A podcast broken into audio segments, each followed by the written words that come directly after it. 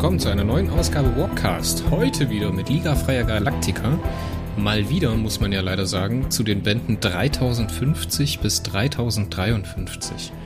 Bei mir zu Gast ist so wie immer Mario Staas. Hallo Mario. Hallo, grüß. Heute ist die Jülzisch an Moderation. Ich hab's vergessen zu machen, gell?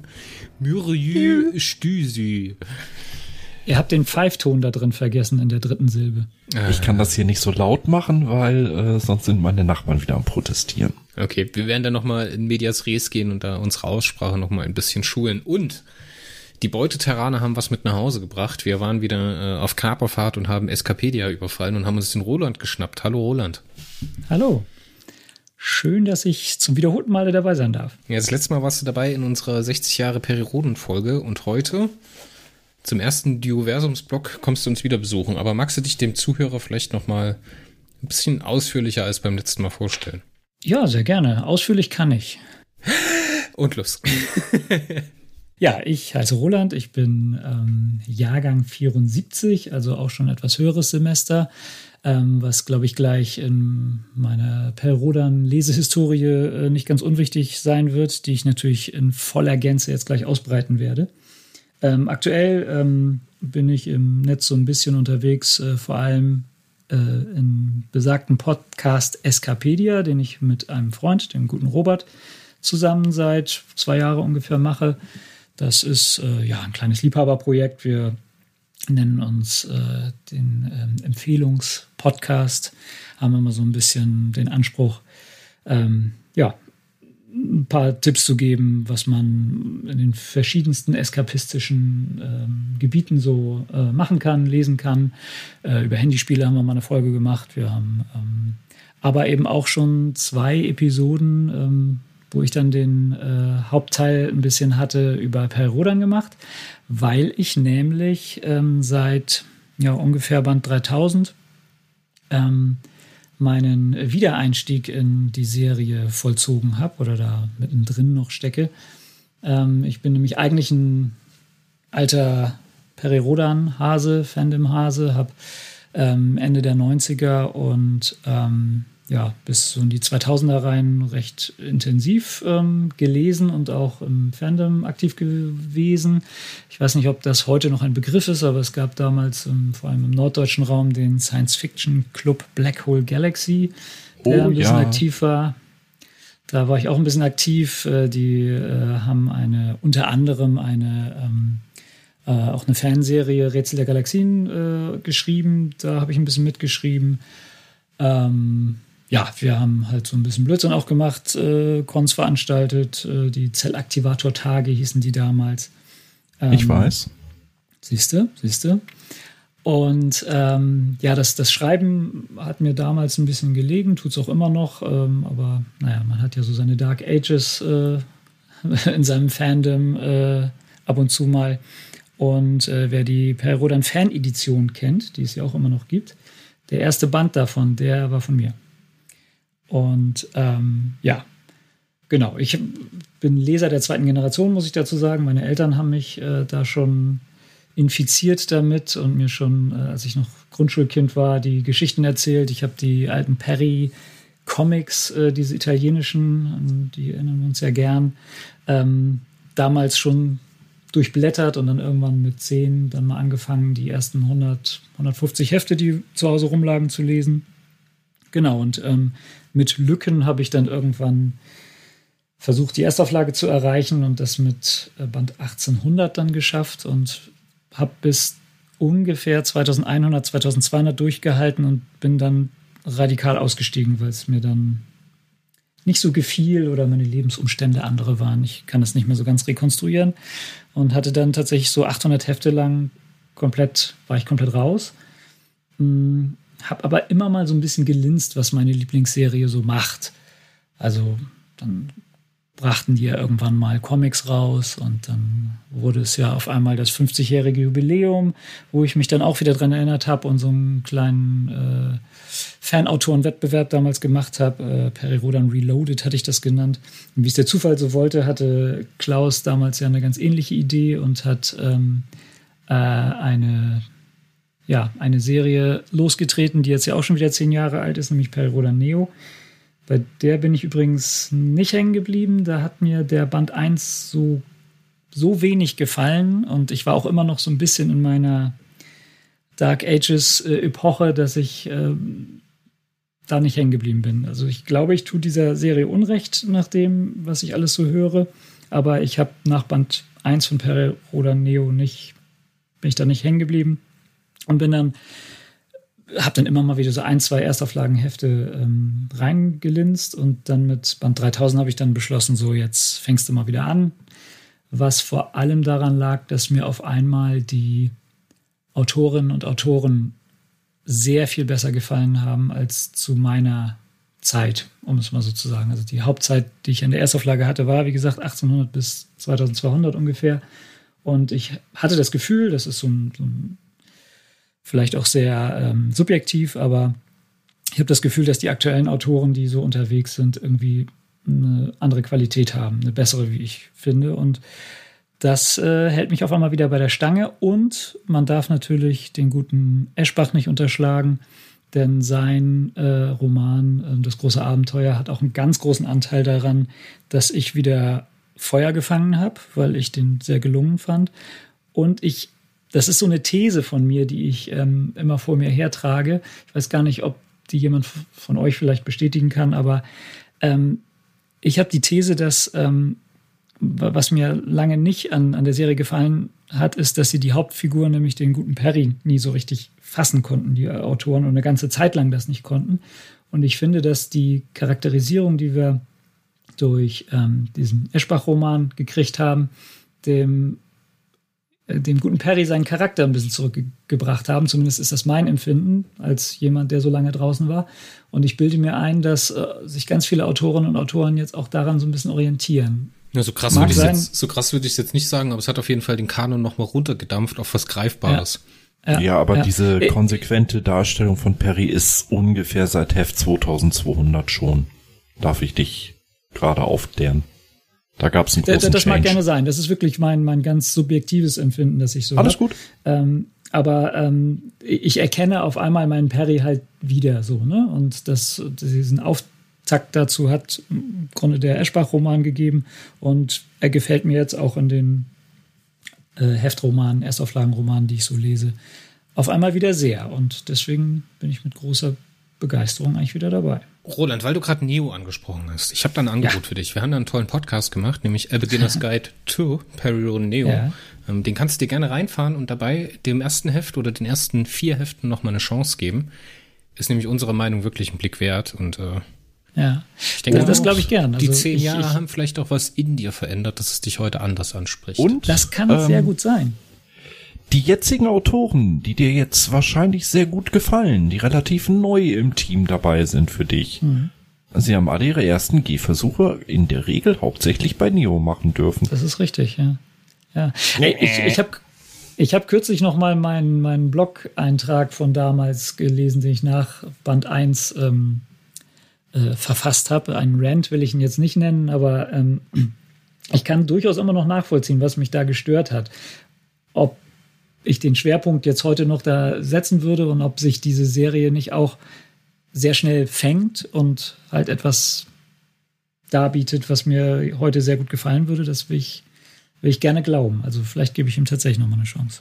Vielleicht Aber es gibt so viel zu lesen, das ist das Problem. Ne? Wann soll ich ja. das alles lesen? Ja, dann, wenn du äh, äh, liest. Nein, vielleicht ist es dir gegangen wie den meisten, die es bemängeln und denen es nicht gefallen hat, äh, ohne dass es niederreden. Wir reden hier also nicht von den Kleinkindern.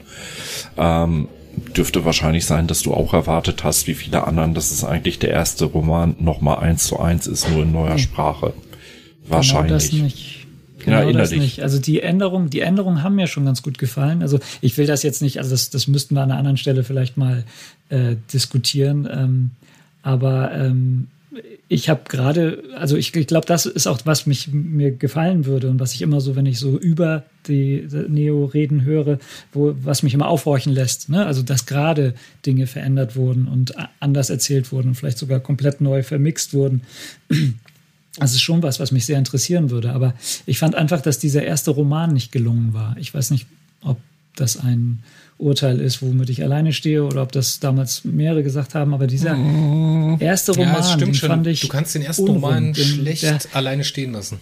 Ja. Der, der, der hat auch, also was, was ich jetzt noch erinnere, ist zum Beispiel ähm, eine interne Logik, dass der ähm, die fliegen zum Mond mit einer Rakete, die sie ganz schnell mal aufbauen mussten, die es irgendwie eigentlich gar nicht gab. Und also sehr ähm, äh, und dann wird ja gesagt, da waren Mondbasen, bemannte Mondbasen da drauf, die von den Arkoniden anscheinend äh, das ergibt irgendwie alles keinen Sinn, wenn da Doch. Mondbasen bemannte sind. Wie, wieso haben die dann kein vernünftiges Mondprogramm? Die müssen so irgendwie beliefern und so. Und das ergab für mich alles irgendwie keinen Sinn, mm, der vielleicht wird, nachher sich noch ergibt. Das mag sein. Mm, mm, aber in, in der diesem Kurzgeschichte. Roman war das.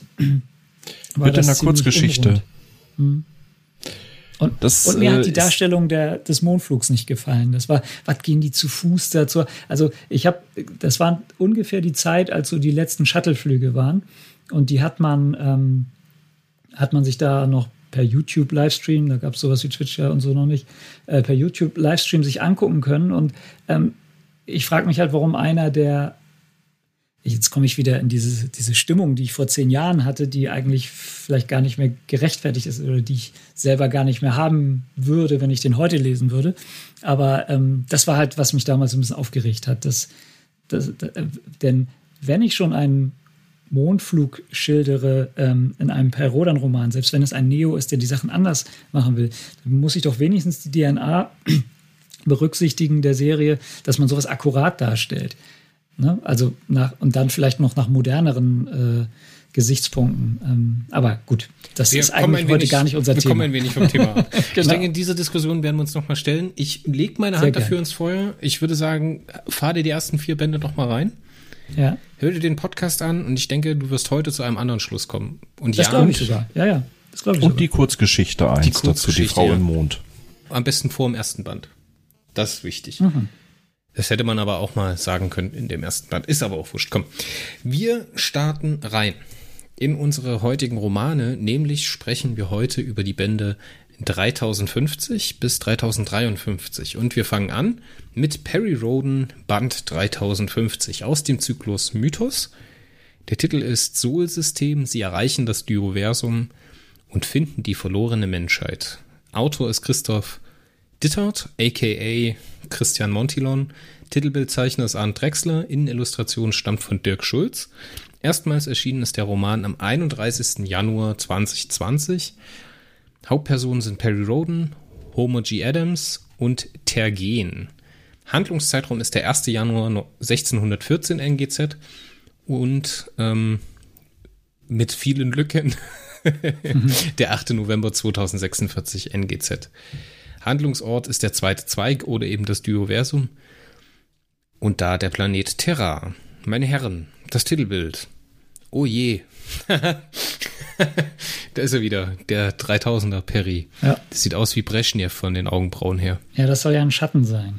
das ist aber halt trotzdem. Er wird von, von oben beleuchtet sozusagen. Tu-4 Hubbard. Aus der Lynch-Verfilmung. Ja, ich, ich, hätte gesagt, da sind jetzt ein bisschen viel Pharaonengene in ihm drin, so dass er so tiefliegende Augen hat. also mir gefällt es gar nicht. Das Titelbild an sich, die nee, Grafik also. im Hintergrund ist geil, ne? Aber der Perry, da ist wieder irgendwas schiefgelaufen. Mhm. Sie müssen doch einfach den Lindberg abzeichnen. Das muss doch möglich sein.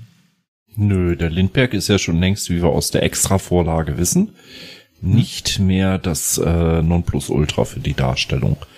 Ach, ist das so? Hm. Eine veränderte Version, eine angepasste, etwas modernisierte und vor allen Dingen verjüngte, weil der Lindberg, da sah ja aus wie 80. Also Entschuldigung, so sieht kein 39-Jähriger aus. Ja, der Mario spielt an auf die äh, Grafiken aus dem Sonderband, die da gezeigt wurden, die Master-Grafiken zu den Charakteren, die praktisch den Richtwert darstellen, wie der Charakter beschrieben werden soll. Und das ist eben seit 3000 dieser Perry, der da abgebildet ist. Mhm. Wobei auf diesem. Titelbild sieht er echt scheiße aus. Mein Gott, so sehe ich nicht mal nach einer durchzechten Nacht und diversen Substanzen aus. Ja, ja, also das mit, der, mit dem Schattenwurf ist einfach misslungen, das muss man leider sagen. Ja, nicht, nicht nur aber das. Auch. Die Gestaltung finde ich aber schon nett, dass du halt die zwei Erden hast ähm, und ihn dazwischen und so, das ist schon, als, als Idee finde ich es schon. Ja, aber die Falten. Also, Entschuldigung, der sieht wirklich etwas, der sieht wirklich weit älter als 39 aus. Außer vom Haar her. Gibt von mir eine 5 von 10, weil zur Hälfte geil, zur Hälfte Murks. Jetzt müsste man mal vergleichen, wie wir es in der ersten Version dieses Podcasts hatten, ne? In der 3000, ne? Nee, wir hatten das doch schon mal, äh, die 3050, glaub, oder hatten wir? Da hatten wir nicht über die Titelbilder gesprochen. Echt? Nee, okay. da hatten wir bloß über den Inhalt gesprochen und auch nicht so detailliert über jedes Heft einzeln. Aber hey, schauen wir uns doch mal die Handlung an. Heute hat Roland die Handlung vorbereitet. Roland, ich dürfte ja. dich bitten. Sehr gern. Also, ähm, es ist ja, wie du schon sagtest, Ende Januar letzten Jahres erschienen, ist also schon eine Weile her. Ähm, ich habe ihn, äh, den und die drei folgenden, ähm, live sozusagen gelesen beim Erscheinen. Das ist also schon ein Weilchen auch für mich her. Ähm, ich habe dann mit Hilfe der Peripedia aber mir versucht, alles ein wenig in Erinnerung zu rufen. Also, der erste Roman, also eigentlich sind die vier Romane, die wir besprechen, kann man als eigentlich eine Geschichte bezeichnen, betrachten, die in vier Teile unterteilt wird. Trotzdem folge ich jetzt einfach mal der, der äh, Unterteilung. Ähm, zu den, dass es vier Bände geworden sind, da habe ich, äh, äh ich habe zur Vorbereitung auch noch mal dieses Interview oder die vier Interviews, äh, die der Montilon mit dem Roman Schleifer damals ähm, geführt hat, ein bisschen überflogen. Und da heißt es, dass äh, das wohl ursprünglich nicht geplant war, dass es ein Vierteiler eines Autors äh, wird, was übrigens zumindest dem Interview zu entnehmen, der einzige Vierteiler nach einem von Wilczek ist, den der wohl in den, ich habe es vergessen, schon vor längerer Zeit äh, mal gehabt hat. Und ähm, aber das war wohl nicht geplant. Eigentlich sollte er den wohl mit Oliver Fröhlich zusammen äh, schreiben. Die schreiben ja gern gemeinsam äh, die Hefte. Der konnte aber aus Gründen nicht und deswegen hat Christian den alleine geschrieben. So, kommen wir aber jetzt zu 3050. Ähm, alle vier Romane und der eben auch sind äh, im Grunde in zwei Handlungsebenen aufgeteilt. Einmal die Gegenwartsebene, die äh, im November 2046 NGZ spielt und die Rückblenden, die einsetzen mit dem äh, Jahr 1614 NGZ. Ähm, ich fange mal an, äh, die Gegenwartshandlung kurz zu beschreiben. Die setzt damit ein, dass äh, Perry Roden und an Bord der Tess, und jetzt kommen wir zu einem Thema, Aussprache von Namen. Äh, da ich nun fast 20 Jahre nicht mehr mit anderen Fans gesprochen habe, habe ich Namen lange nicht mehr ausgesprochen. Äh, ich versuche mir jetzt darin, den Namen dieses Raumschiffes korrekt auszusprechen. Ähm, man könnte es jetzt Kumisha aussprechen oder ist das U stumm? Würde man es eher Kmisha aussprechen? Kimsha. Einige mich mal auf Kumisha, ne? Also, also das Hörbuch sagt Kumisha, Tess Kumisha. Dann werden wir uns daran halten. Also Tess Kumisha heißt das Raumschiff. Mit dem haben sie den zweiten Zweig des Dioversums erreicht. Was genau das Dioversum und der zweite Zweig ist, das äh, beschreibe ich gleich auch noch mal kurz. Ähm, das war ein sehr aufwendiger Flug und äh, sehr, der sehr an diesem Schiff gezehrt hat. Zudem ist es so, dass äh, in diesem zweiten Zweig, der ich beschreibe es jetzt, äh, nenne es jetzt erstmal ein anderes Universum ist. Das ist, ähm, ich erkläre es gleich genauer, aber äh, dieser zweite Zweig hat de, die Eigenschaft, dass da die Hyperimpedanz wesentlich höher ist. Also die ganzen ähm, höherdimensionalen Techniken, also Überlichtflug, äh, Lichtschneller, Überlichtschneller Funk und so weiter und so weiter, eigentlich die ganze Computertechnik und sowas, die funktioniert da nur eingeschränkt oder sogar gar nicht, ähm, braucht viel mehr Energie teilweise, um die nutzen zu können. Und deswegen äh, nimmt dieses Schiff sehr großen Schaden, als es dort ankommt. Ähm, und ist eigentlich quasi ein Wrack, als sie da ankommen. Interessanterweise warten an der Stelle, wo sie diesen zweiten Zweig erreichen, bereits ähm, terranische Raumschiffe auf sie. Unter anderem ein Schiff na mit Namen Kistolokan. Ähm, und die dann Kontakt mit denen aufnehmen und ähm, sie äh, offenbaren, dass sie Roden erwartet haben dort. Ähm, ich glaube, jetzt ist ein ganz guter Zeitpunkt, das mit dem zweiten Zweig und dem Dioversum mal ein bisschen mehr zu erläutern. Ähm, mit Dioversum ist, wenn ich es jetzt richtig in Erinnerung habe, eigentlich die Zweiheit unseres Universums gemeint.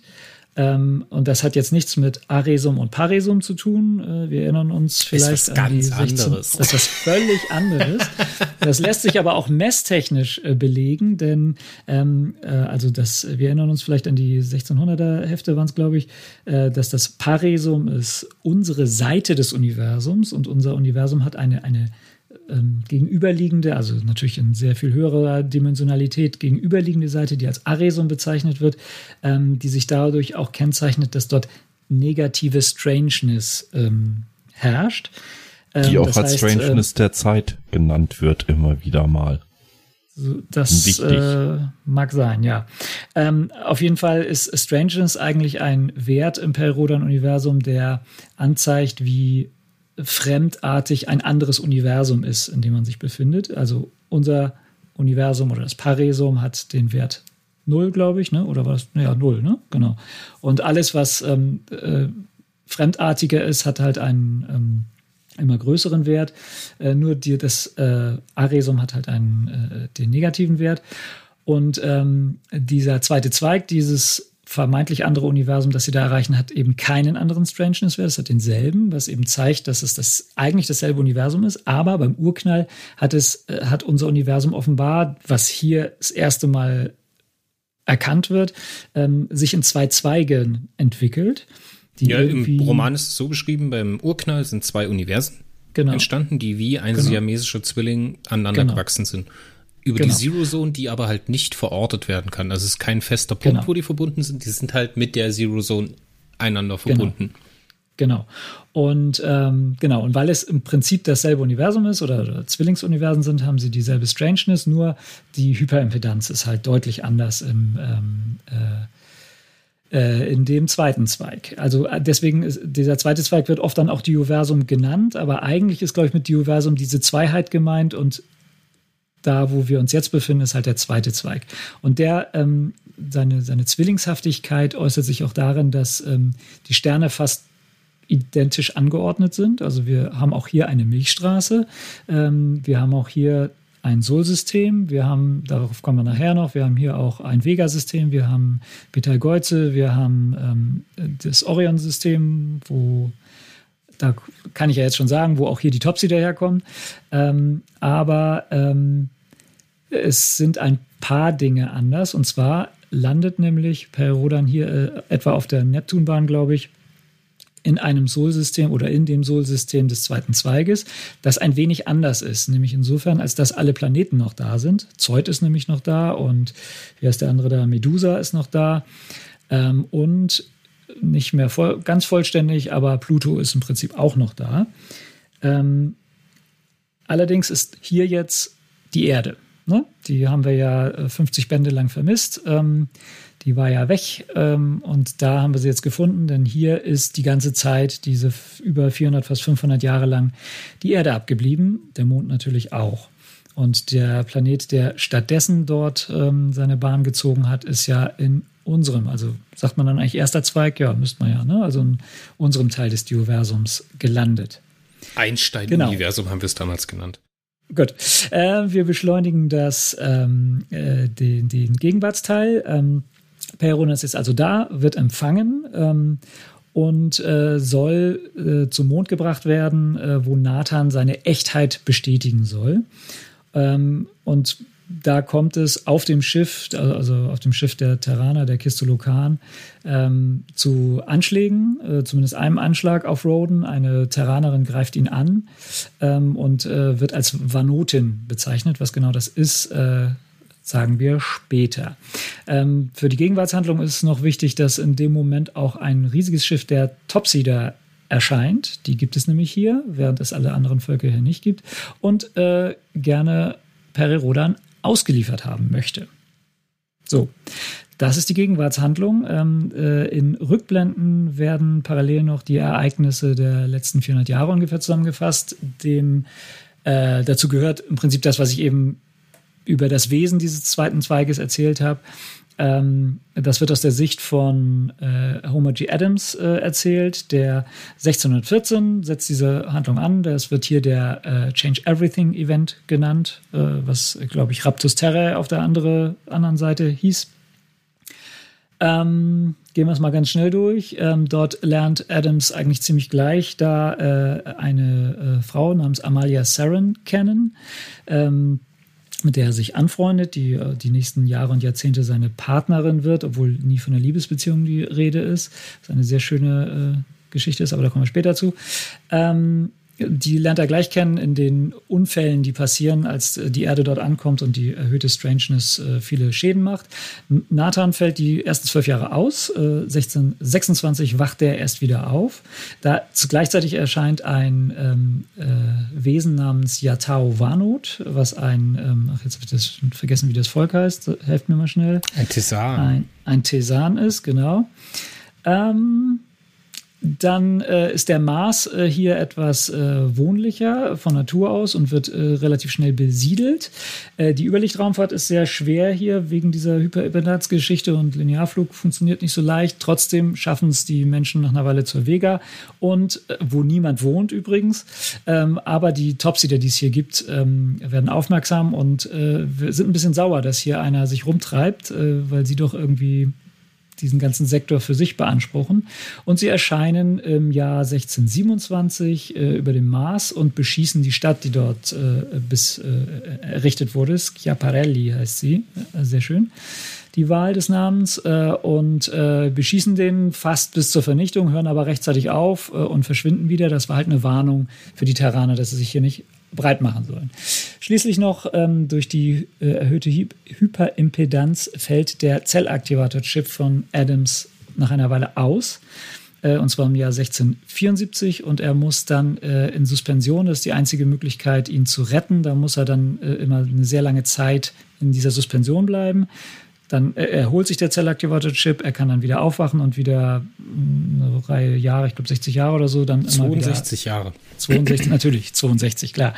Ähm, kann er weiter existieren, bis er dann wieder in Suspension für eine ganze Weile muss. Und da ist er übrigens jetzt in der Gegenwart auch gerade und es dauert noch zwei Wochen oder sowas, bis er da wieder aufwacht. Das war 3050 im mehr oder weniger schnell durchgegangen. Dafür, dass wir sonst immer bloß die Peripedia-Kurzzusammenfassung äh, gewohnt sind, war das schon sehr ausführlich. Okay, dann äh, halte ich mich bei den nächsten etwas kürzer. ist nicht böse gemeint, alles gut. alles gut. Aber wir gehen es ja jetzt sowieso alles nochmal durch. Wollen wir es mal zweiteilen? Ich würde es mal so ja. aufteilen, dass wir erst die, ähm, die Homo G. Adams Handlung machen und danach die Periroden-Handlung. Ich bin mir ehrlich mhm. gesagt nicht sicher, inwieweit ich dieses Heft oder diese vier Hefte ähm, ja persönlich objektiv betrachten kann. Weil mhm. damals, als wir angefangen haben mit diesem Podcast, äh, Anfang 2000, Gott, wann war das, Mario? 20, ne? Letztes Jahr? Mhm. Letztes Jahr im Februar oder sowas, hatte jo. mir Mario ähm, vier Heft, äh, drei Hefte, nee, fünf Hefte gegeben, genau. Einmal 74 und einmal die 3050 bis 53. Und die 3050 bis 53 waren nicht nominell meine ersten Perry-Hefte, aber auf jeden Fall meine ersten modernen. Und deswegen ist das halt so für mich ein bisschen, ja, ideologisch gefärbt. Ja, die ersten so, sind immer die. Ja, weil ich immer so immer was Besonderes. Weil ich mittlerweile so Feuer und Flamme für das Thema bin, muss ich sagen, dass ich die jetzt relativ schwer negativ bewerten kann oder kritisch bewerten kann. Aber ich muss sagen, es hatte mich damals sehr, sehr beeindruckt, wie einfühlsam und wie differenziert in so einer Heftchen Science-Fiction-Literatur auf so einen Mensch wie Homer G. Adams eingegangen wird. Das Ganze erstens auf 60 Seiten. Es wird erklärt, wer er ist, was er tut und äh, den Lebensweg über mehrere Jahre. Ne? Das ist ja nicht chronologisch erzählt, sondern das ist in Schlaglichtern erzählt seine Geschichte, seine Träume, die er in dieser Suspension hat. Das finde ich ehrlich gesagt sehr schön. Und ich fand das unfassbar, unfassbar süß und angenehm, wie er mit der Amalia Seren da anbändelt, in Anführungszeichen. Ich fand, die beiden haben super miteinander funktioniert. Fand das einen ganz, ganz wunderbaren Roman, muss ich ganz ehrlich sagen. Überhaupt diesen ganzen Viererband. Ich kann das ehrlich gesagt in der Rückschau gar nicht mehr auch so trennen, weil ähm, da ganz viel drin ist, was Perry Roden halt großartig macht. Wenn, wenn es gut gemacht wird, dann, dann äh, wird das da ganz großartig, äh, also wird das hier sehr großartig gemacht. Und ähm, Dinge, die manchmal vielleicht auch eher so in der Vergangenheit bei Perry nicht so gut funktioniert haben, funktionieren halt hier wesentlich besser.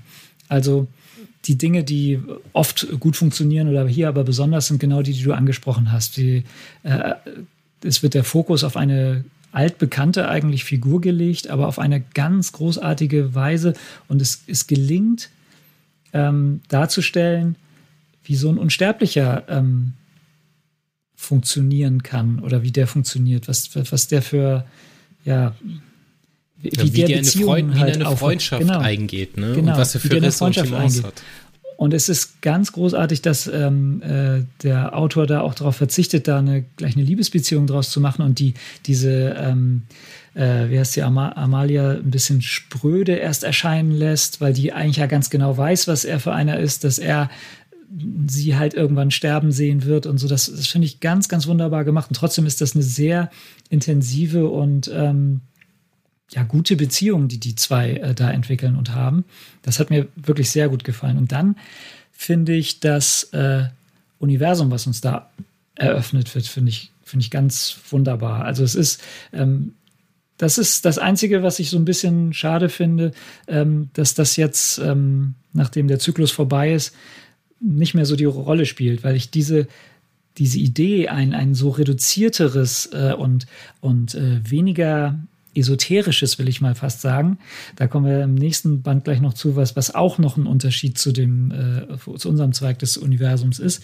Ähm, ein, ein, ein, ja, fast ein bisschen, ja, ja, genau, weniger esoterisches und ein bisschen reduziertere Version des Roden-Universums zu haben, das fand ich eine ganz wunderbare Geschichte. Also mit weniger Außerirdischen, mit äh, schwier größeren Schwierigkeiten, ähm, äh, Raumfahrt zu betreiben. Genau also da sagst du was. Genau da sagst du was, weil das ist ein Kritikpunkt, den hatten wir schon seit Band 3000, Mario und ich, mhm. dass diese Raumfahrt im Mythoszyklus ja eigentlich durch die Hyperkorrosion und durch den erhöhten Verbrauch an Hyperkristallen eine total gefährliche, teure Sache geworden ist.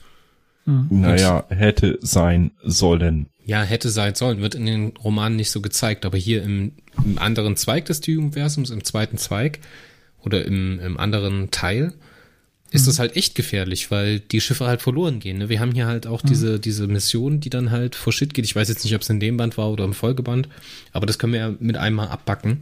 Ähm, das passt ehrlich gesagt ganz gut und das fühlt sich halt echt gefährlich an, da von A nach B zu fliegen. Ne? Und auch die Transmittertechnik, die halt mehr oder weniger rausgenommen wird, ne? Wieder die Gleiter ja. vom Himmel klatschen und sowas. Und man genau. erfährt halt direkt Betroffenheit, weil Amalia Zarin ja auch betroffen ist von so einem Gleiterunfall. Mhm. Von diesem Hyperintendanzschock. Dieses Ding haben sie bis heute nicht aufgeklärt, ne, ob die Korrosion noch da ist, aber es wird wieder rumgeflogen wie früher in den Heften ab 3.1, ne? Das, das finde ich ja im Prinzip für das klassische Roden-Universum auch nicht schlimm. Also da soll man ähm, mit millionenfacher Lichtgeschwindigkeit gern durch die Gegend jagen und äh, Galaxien sind da gar nichts. Das ist ja, ist man ja fast schon so gewohnt und das finde ich auch okay. Also das, ähm, nur da, das finde ich hier in, die, in diesem, diesem starken Kontrast hat mir das eigentlich richtig gut gefallen, dass da ähm, vier Bände lang wirklich eine, eine Welt entworfen wird, die halt eigentlich ein anderes, ein etwas, eine etwas andere Science-Fiction oder sogar noch Science-Fiction-haftere Welt beschreibt, als, äh, als es das Perioden-Universum normalerweise ist.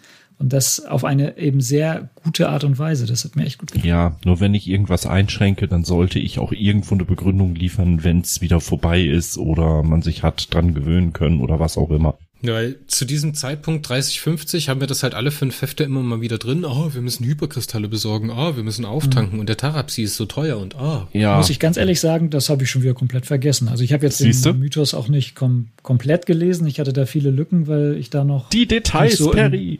Im, Tritt war. Aber äh, das war mir gar nicht mehr bewusst, dass das ein Problem war. ja.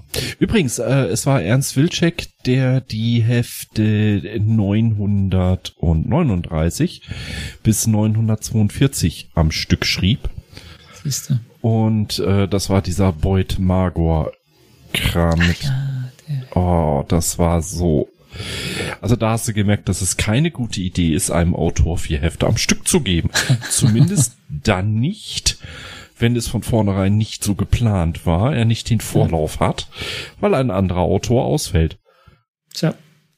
Was denkt ihr denn über die Vanoten in der Gegenwartshandlung im Roman?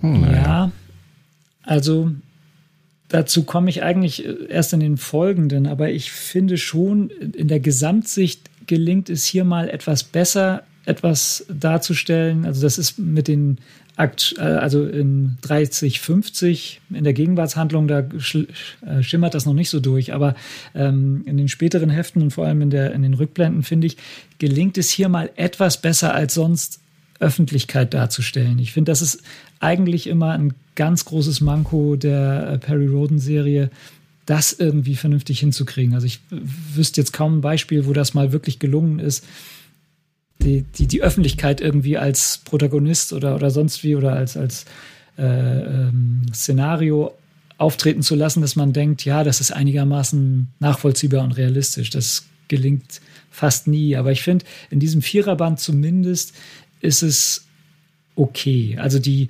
Vanoten und vor allem die, der terroristische Zweig, die haben sie ja noch aufgespalten, da kommen wir auch gleich zu. Ähm, die sind natürlich nachher dann auch wieder recht klassische Bösewichte, die ähm, da auftreten. Das ist ja nur auch die, der, der Rahmenbedingungen äh, des Mediums geschuldet. Ne? Du brauchst ja nur auch recht plakative Bösewichter dann.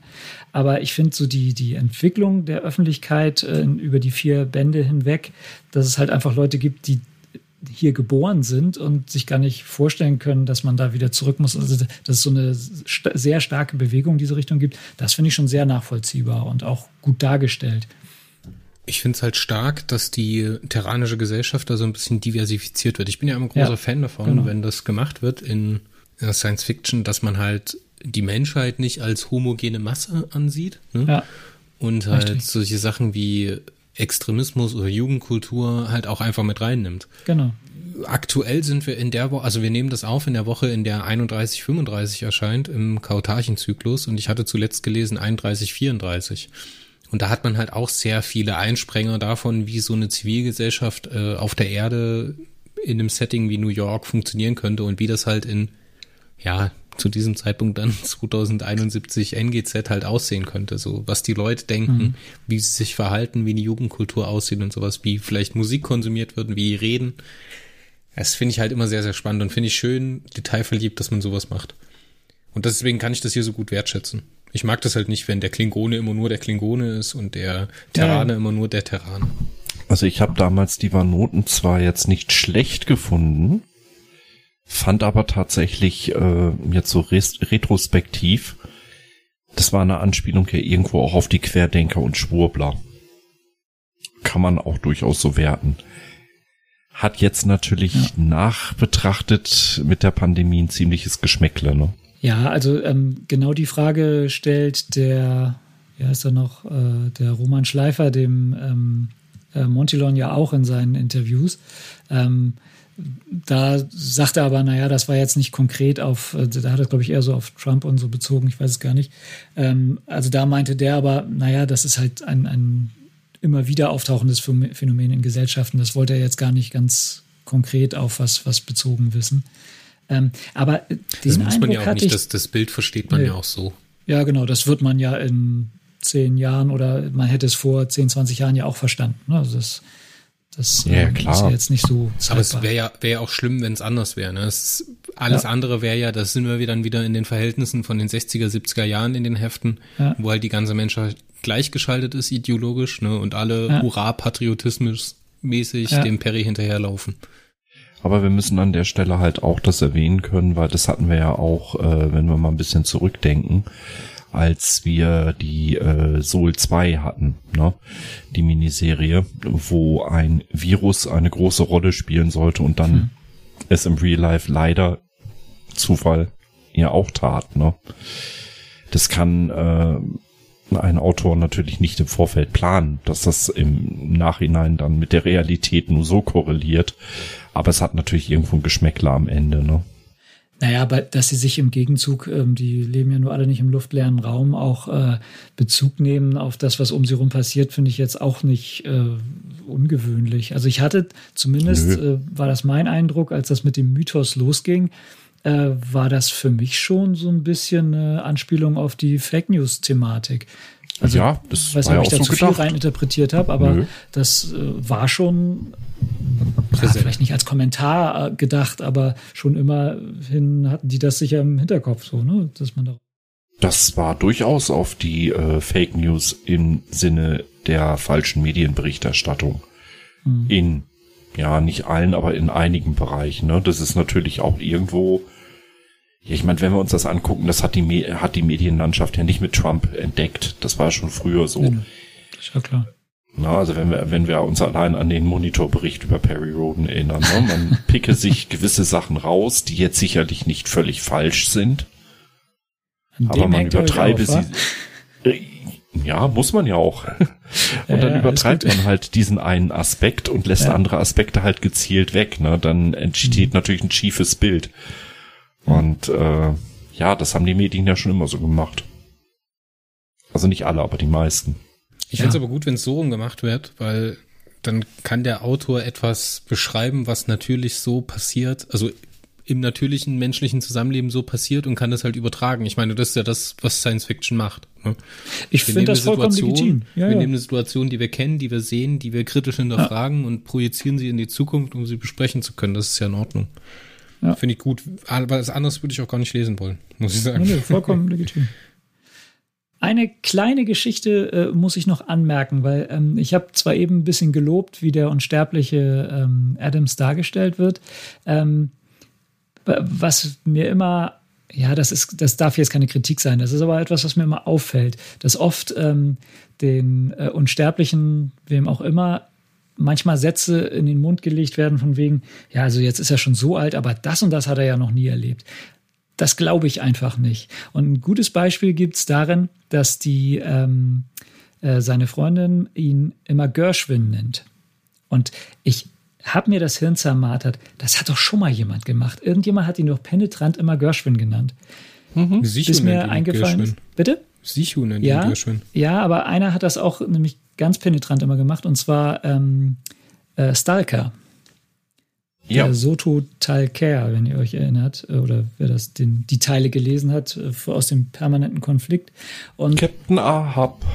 Ja, also einige, aber ähm, da würde ich mir, das ist jetzt natürlich sehr speziell, das ist auch wirklich keine Kritik, aber da würde ich mir dann oft dann wünschen, dass man sowas, ähm, also wenn er möchte, dass, dass sie ihn mag und er sie mag, dass er vielleicht in dieser Bezeichnung einfach was Blödes sieht und sagt, oh, nee, nenn mich mal nicht so, da hat mich mal so ein alter Diktator früher immer so genannt oder so. Also das hätte ich nett gefunden, sagen wir mal so. Oder ist mir aufgefallen. Ist jetzt keine Kritik, einfach nur so eine Anmerkung. Na dann, meine Herren, dann lasst uns mal zur Wertung kommen. Was gibt ihr dem Heft denn jetzt? Auf einer Skala von 10. Komm, Roland, leg mal einen vor. Oha. Also, ja, das ist jetzt schwer, ne? Also, aber ich, ich äh, leg mal einen vor und lehne mich raus. Ich ähm, gebe dem, und das werde ich den anderen jetzt auch geben müssen, weil ich die gar nicht unterscheiden kann. Ich gebe denen jetzt mal eine 9. Ich bin da ganz, ich hau raus. Du haust raus? Der ist nicht völlig perfekt, aber er hat mir so gut gefallen, dass der eine 9 kriegen kann. Er ist nicht perfekt, nee. Er hat seine, teilweise seine Längen ja, ja. und man hat Probleme, ja. sich zurechtzufinden und mit den Mechaniken der Welt, gerade als Einsteiger, hat man hier und da Probleme. Aber ich habe es ja schon gesagt, ich kann den nicht objektiv ähm, bewerten, weil das eigentlich der Grund, oder die vier Romane jetzt eigentlich der Grund sind, warum ich jeden Tag Periroden lese und äh, mittlerweile zwei bis drei Hefte am Tag schaffe, wenn's, wenn ich richtig Bock hab. Ähm, deswegen würde ich immer sagen, würde ich mal auf den Tisch hauen und sagen 10 von 10, weil sonst kann ich das mit meinem Gewissen nicht vereinbaren. ja, richtig so, richtig so. Marius Schuld übrigens, ja. Ja, und ich habe ihm eine, irgendwo zwischen 7 und 8 von 10 gegeben. Ich müsste mal auf Wopcore gucken. Hm, ja, das war bei mir so eine 7,5 mit der Tendenz zum, zur 8. Das ist stark. Dann kommen wir zum nächsten Band, nämlich Band 3051 aus dem Zyklus Mythos mit dem wundervollen Titel Luna, so heißt meine Tochter. Mhm. Untertitel ist Neues Leben auf dem Mond, Nathan schafft eigene Tatsachen. Autor ist wieder Christian Montilon, Titelbildzeichner Arndt Drexler, Innenillustration stammt von Dirk Schulz. Erstmals erschienen ist das Heft am Freitag, dem 7. Februar 2020 und unsere Hauptpersonen sind Perry Roden, Homer G. Adams, Tergen, Ghislaine Maduni. Der Handlungszeitraum ist der 4. März 1626 NGZ bis 18. August 1628 NGZ. Dann gibt es noch Ausschnitte aus 1850 NGZ und in der Jetztzeit nämlich 2046 Neue Galaktische Zeitrechnung. Meine Herren, das Titelbild ist mega. Auf jeden Fall sehr viel besser. Ähm, ich bin aber schon fast ein bisschen, ähm, äh, äh, eingenommen, voreingenommen, weil ich, ähm, weil es ja den Inhalt darstellt, den ich großartig finde, nämlich künstliche Intelligenz. Und das ist somit mein Lieblingsthema. Und wenn ich Roboter sehe, dann ähm, bin ich sowieso begeistert. Ich fand's okay. Ähm, bei dem Robby ist mir nämlich zwei Sachen aufgefallen. Terminator meets Rom der Eroberer aus dem ersten äh, Torfilm. Aber ansonsten, ja, ist vor allen Dingen mal eine andere Farbe, so ungewohnt. Ja, das, das heben wir immer hervor, wenn es mal nicht blau, schwarz, lila ist, äh, blau, schwarz mhm. und äh, hellblau. Und rot. Und rot, sondern. Ja, Bronze äh, war halt vorgegeben. Bronze war vorgegeben, ja. Sehr schön thematisch zusammengefasst, ja. Aber was ich noch herausheben möchte, ist die Innenillustration, weil mir die diesmal besonders gut gefällt. Die schön koloriert, so in den Farben, wie sie zum Beispiel der Thomas Rabenstein für seine Nebula-Sachen immer macht, ähm, würde ich mir in die Wohnung hängen. Die äh, Ghislaine Maduni. Richtig, richtig schön. Aber okay, kommen wir Wobei mal ich bei dem, bei dem Helm würde ich bei ihr noch fast sagen, would you like to know more? Stimmt. ja, ein bisschen. Ist das eine Semtaube? Ja, ne? I don't fucking know, I don't fucking care. Sieht einfach nur hammermäßig aus. Jo. Kommen wir mal zur Handlung. Roland, in aller ja. Kürze, die Handlung. Ich gebe Gas. genau, auch hier haben wir wieder zwei äh, Handlungsebenen. Ähm, die, ähm, ich fange mal mit der Rückblende an. Die hat den Fokus komplett auf Nathan. Äh, und das, ähm, nein, Wertung kommt später. Ähm, es hat geht darum, dass äh, Nathan nach seinem Erwachen, zwölf Jahre nach dem Change Everything Event, ähm, ja, sich neu orientiert. Er find, stellt fest, dass es äh, anscheinend keine Superintelligenzen in diesem Universum geben kann. Es gibt auch keinen moralischen Code und sonst was. Und er muss sich neu orientieren. Und vor allem ist seine Yla nicht mehr da oder Ila, seine Tochter. Ähm, und deswegen erschafft er neue Kinder, nämlich die Ilanten, so nennt er sie. Das sind diese im Titelbild zu sehenden bronzefarbenen ähm, Androiden, also android geformten Roboter. Genau. Und ganz großartig, er äh, stellt die Zusammenarbeit mit der Menschheit auf eine neue Stufe ähm, will etwas selbstständiger sein und fordert das ein und ähm, schließt mit ihnen schon 1626, also im selben Jahr, in dem er wieder erwacht ist, das positronische Konkordat schließt er ab, was ähm, das Verhältnis als gleichberechtigte Partner ähm, beschreibt. Was eine super coole Idee ist. Das ist ganz großartig. Also das ist mit das der Höhepunkt. Also da werde ich gleich im Bewertungsteil nochmal ausgiebig drüber schwärmen. Ähm, die Vanoten, die äh, radikalisieren sich, die ähm, haben sich, berufen sich ja auf diesen äh, Tesan oder Tesanit oder wie der heißt, äh, das Volk heißt, ähm, äh, der ja gesagt hat, äh, die äh, Menschen sollen sich darauf einrichten, hier zu bleiben in dem Zweig. Und die Vanoten ist eine Bewegung, die da dem ähm, folgt und die radikalisieren sich. Sie machen einen Bombenanschlag, wo es sogar äh, Tote gibt. Der Warnot äh, selbst, der wendet sich aber an die Regierung und will mit der kooperieren und sagt, hier Gewalt gibt es gar nicht, weswegen sich die ähm, aufspalten, die Warnoten in einen radikalen, gewalttätigen Zweig, Irreversibilisten nennen die sich, und einen etwas äh, harmloseren äh, Zweig. So, und er hilft bei der Erforschung dieses äh, neuen Universums, in dem sie sich befinden. Ähm, genau. Er stirbt dann irgendwann 1674 ähm, und äh, er hat auch äh, einen Plan gehabt, das richtige Universum zu äh, oder unsere Seite des Universums zu kontaktieren. Da soll der Pluto, äh, auf dem Pluto soll da was gebaut werden. Äh, das geht so ein bisschen schief. Der explodiert nämlich, ähm, der Pluto, fast vollständig, wo dann dieses Gestänge, wie es nachher heißt, errichtet wird, wo dann auch Forschungs, äh, eine Forschungsstation ist. Die Gegenwart ähm, da sind wir äh, schon auf dem Mond, wo nämlich eine topsidische Spionin enttarnt wird, die sich äh, komplett zu einem Menschen hat umoperieren lassen, um dort getarnt unterwegs zu sein. Ähm, es kommt wohl wieder zu einem Anschlag auf Perry, der allerdings natürlich auch scheitert. Und Nathan bestätigt Rodens Echtheit und fordert ihn auf, auf die Erde zu gehen, wo er niemanden Geringeren als Rico treffen soll. Wir erinnern uns. Das war der Inhalt. Wie dröseln wir das jetzt am besten auf? Hm. Tja. Also ich nehme jetzt erstmal ein Rico. Rico. okay, Altherrenwitz machen wir auch mal einen äh, Strich dran. Danke.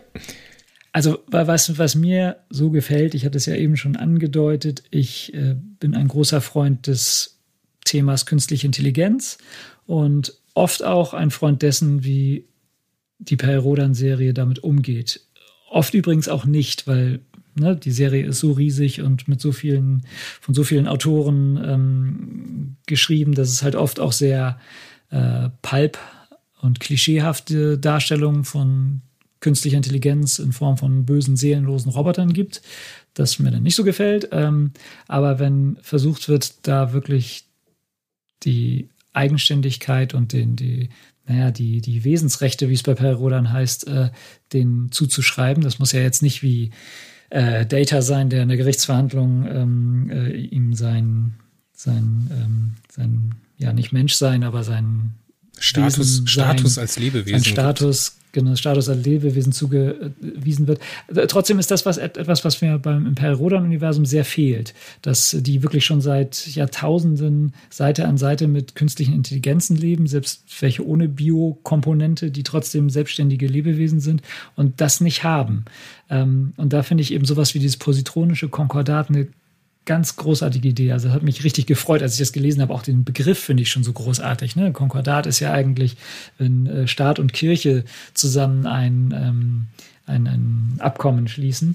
Und äh, hier ist es eben das, äh, das Abkommen zwischen der Menschheit, der biologischen Menschheit und dem Riesenrechner, der Riesen-KI Nathan, ähm, die sich jetzt Aber auch noch halt, fortpflanzt mit diesen Irland.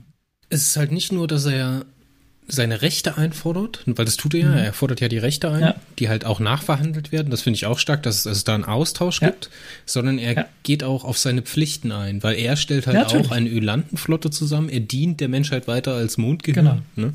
Ganz, ganz toll. Schön nachgedacht.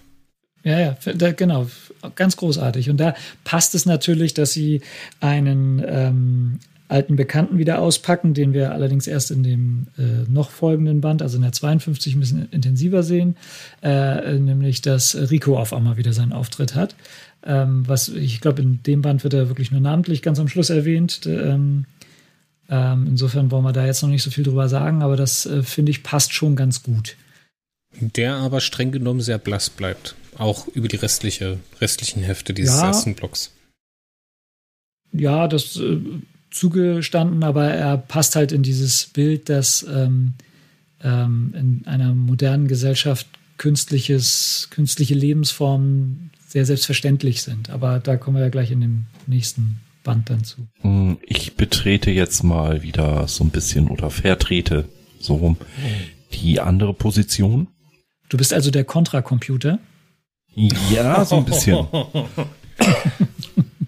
Also, ich habe grundsätzlich äh, die Ölanten gar nicht gemocht. Die sind mir eigentlich erst okay. seit den äh, 3130er Heften sympathisch geworden. Mondmörder von Kai Hirt.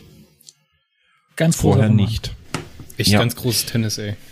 Ja. Warum ich sie nicht mochte. Ähm, künstliche Intelligenz ist eine Sache. Erstmal bin ich sowieso der Meinung, wir brauchen erstmal echte Intelligenz, damit wir künstliche erschaffen könnten. Zum Zweiten, künstliche Intelligenz. Ähm, ein Nathan ist trotz allem ein von uns erschaffenes Mondgehirn. Ja, zwar hat es ähm, Biokomponenten drinne, aber spätestens als sich Nathan damals gewehrt hat im Zuge der Larenkrise, dass er gelöscht wird. Ne? Wir erinnern uns. Mhm. Ja, spätestens da hätte man jetzt hier anbringen müssen, okay, ähm, wir haben Programmierungen erschaffen und, und reingehauen, damit Nathan eben nicht mehr so autark ist, weil Nathan ist für die Menschheit unverzichtbar. Mhm. Und jetzt wird hier genau das wieder anders gemacht. Nathan ist wieder in der Lage, eigenständige Entscheidungen zu treffen. Finde ich nicht in Ordnung. Eigentlich müsste es programmiertechnisch ähm, ausgeschlossen sein. War schon bei Üla damals an den Haaren herbeigezogen für mich. Hm, ja, da haben wir unterschiedliche Meinungen. Also das ähm, sehe ich, weil wenn du so ein komplexes System hast, was halt au autonom handelt, dann hast du irgendwann eine, ähm, also äh, handlungsmäßig kann man es jetzt natürlich erklären, er ist ja komplett runtergefahren durch diese äh, ähm, Hyperimpedanzgeschichte, war komplett aus, ja, zwölf Jahre lang und äh, rekonfigurierte sich dann da wieder. Also das kann man schon irgendwie herbeiwedeln, dass äh, irgendwelche gegebenenfalls existierenden Sperrschaltungen oder sowas dann da nicht mehr funktionieren. Aber davon unabhängig finde ich es schon, du hast halt ein so riesiges, selbstbewusstes äh, System. Ähm, und da finde ich es fast schon eine moralische Verpflichtung, dem eben solche Fesseln nicht anzulegen. Klar hast du natürlich etwas geschaffen, was so mächtig ist, dass es dir mal eben den Planeten zerlegen kann.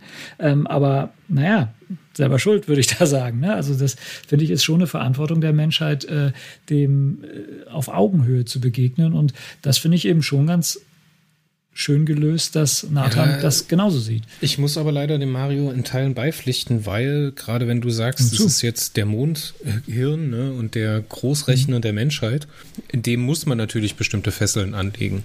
Und es wird ja auch angesprochen, ich bin mir jetzt nicht sicher, mhm. ob es in diesem Heft ist oder in einem folgenden Band, dass er alle Anfragen gleichgestellt betrachtet. Und es ist also egal, ob mhm. jetzt zum Beispiel der, keine Ahnung, Verteidigungsrat der Erde eine Anfrage stellt oder eine Privatperson. Das funktioniert natürlich mhm. nicht. Es muss ja eine, eine Hierarchie geben ne, und halt einen Prioritätszugriff auf die Rechenkapazitäten als Logikhirn und als wichtiger Träger in dieser, in dieser ganzen Sache. Klar geht man jetzt hier davon aus, dass die Intelligenz von Nathan so weit entwickelt ist, dass er das einsieht, ne? Mhm. Aber da sind hier und da ein paar Klinken drin, die halt nicht ganz schlüssig sind. Und genauso, das hatten wir am Ende vom worauf Mörder, das. Entschuldige kurz, und worauf sich eine Menschheit in so einer Stresssituation, in so einer Notlage, wie die sich da befinden würden, niemals einlassen würde. Das hatten wir ja bei Mondmörder auch, dass äh, Nathan plötzlich Daten, die er eigentlich ja aufnehmen und dann wieder löschen soll, ne? und auch Strafverfolgungsbehörden nicht zur Verfügung stellt, dass er die plötzlich dann einfach mal jemandem in die Hand drückt. Obwohl das nicht dürfte. Und da wird gegen eklatant gegen die Grundprogrammierung. Ich meine, ich finde den Gag toll. Und ich finde auch hier die Ylanten an sich als Idee ja gar nicht schlecht. Aber mein innerer Logiksektor sagt ganz klar, äh, I don't buy it, weil die Grundprogrammierung von Nathan sowas von vornherein unterbinden müsste. Spätestens halt seit dem äh, äh Problem mit dem, äh, als er gelöscht werden sollte in den 600er Heften. Aber gut, wir kaufen es jetzt einfach mal für den Roman. War ganz ordentlich geschrieben und für mich auch recht äh, in Ordnung ansonsten. Bis auf dieses kleine äh, Problem mit der Logik für mich. Na denn. Ich kann halt mit dieser Kontaktaufnahme nichts anfangen. So, na klar ist das so ein Konvergenzpunkt für die Menschheit, die nach Hause telefonieren möchte, ja. Aber irgendwie wird daraus später nichts gemacht. Das ist es hm, ist stimmt. als Zäsur gedacht, ne, in der Entwicklung der Menschheit dort. Es ist anscheinend nicht möglich, nach Hause zu telefonieren, aber die Auswirkungen im Roman sind nicht spürbar oder halt in den Folgebänden sind nicht wirklich spürbar. das ist ein guter Punkt, weil ich mich äh, an das, äh, diesen Punkt tatsächlich auch überhaupt nicht mehr erinnern konnte. Und als ich jetzt äh, im, ähm, in der Peripedia das nochmal nachgelesen habe, da überhaupt erst wieder daran erinnert wurde, dass es da so einen Versuch der Kontaktaufnahme gab. Aber du hast recht, der ist irgendwie folgenlos. Ne? Also auch die, der, auch die Story, die Agentengeschichte um äh, Ghislaine Maduni und ihren Sicherheitschef, die da diese ähm, Topseeder-Agentin aufstöbern, auch das. Ja, mhm. es spielt eine bestimmte Rolle, aber hier ist es halt so aus dem Zusammenhang gegriffen. Ne? Wir werden diese, diese Ghislaine Maduni wird mir in der Szene vorgestellt, weil die hat vorher noch nicht so viel zu tun. Man erfährt von ihr, dass sie Kommandantin des äh, Flaggschiffs ist, ja. Ja. Aber sie tritt halt in dieser Szene als erstes auf. Zum einen habe ich als einsteigender Leser, ne, die Onrionen sind mir kein Thema. Klar, für die, ein, für die Leser, die äh, den späten 2700er Zyklus, glaube ich, auch Onrionen, oder? Oder 2900er? Hm, genau, Irgendwo da. Ich hätte jetzt 700er gesagt. Das waren doch die, die auf dem Mond auch rumhängen, der verborgen war, ne, wo man nicht hin konnte. Genau, und die kann ich halt hier noch nicht einordnen. Da habe ich halt noch keinen Bezug. Ich weiß halt nicht, dass die auf dem Mond sind. Klar, wenn ich jetzt den Mythoszyklus mhm. ab 3000 gelesen habe, kenne ich die Onrionen schon und kann auch ihre komischen kleinen Leuchtviechers, die sie da haben, einordnen. Ne? Aber hier habe ich praktisch ein fremdes Setting, eine fremde Bedrohung, die halt noch nicht eingeführt wurde und fremde handelnde Charaktere. Das ist halt schon so ein Knackpunkt in der Story. Da, mhm. Über die Schwelle musste ich in dem, an dem Punkt gehen, aber das tut mir auch nicht weh. Viel schlimmer also, ist, dass da das, später so wenig gemacht wird. Ja, also das ist schon der Grund, also zumindest Teile davon, dass ich ähm, die vier lieber als eine Einheit sehe. Ne? Also weil, ähm, wie gesagt, hier Sachen vorbereitet werden, die dann nachher für den Showdown auf dem Mond äh, oder kurz davor dann wichtig sind. Aber stimmt, in dem Roman für sich alleine genommen ist das ein bisschen einsam. Wobei ich die Idee eines äh, zum Menschen umoperierten Topsy das schon ganz lustig fand, muss ich sagen. Also das ja, das kannst du machen, das ist aller Ehren wert, mein Gott. Das funktioniert immer. Das funktioniert in Star Trek, das funktioniert keine Ahnung wo, hier auch.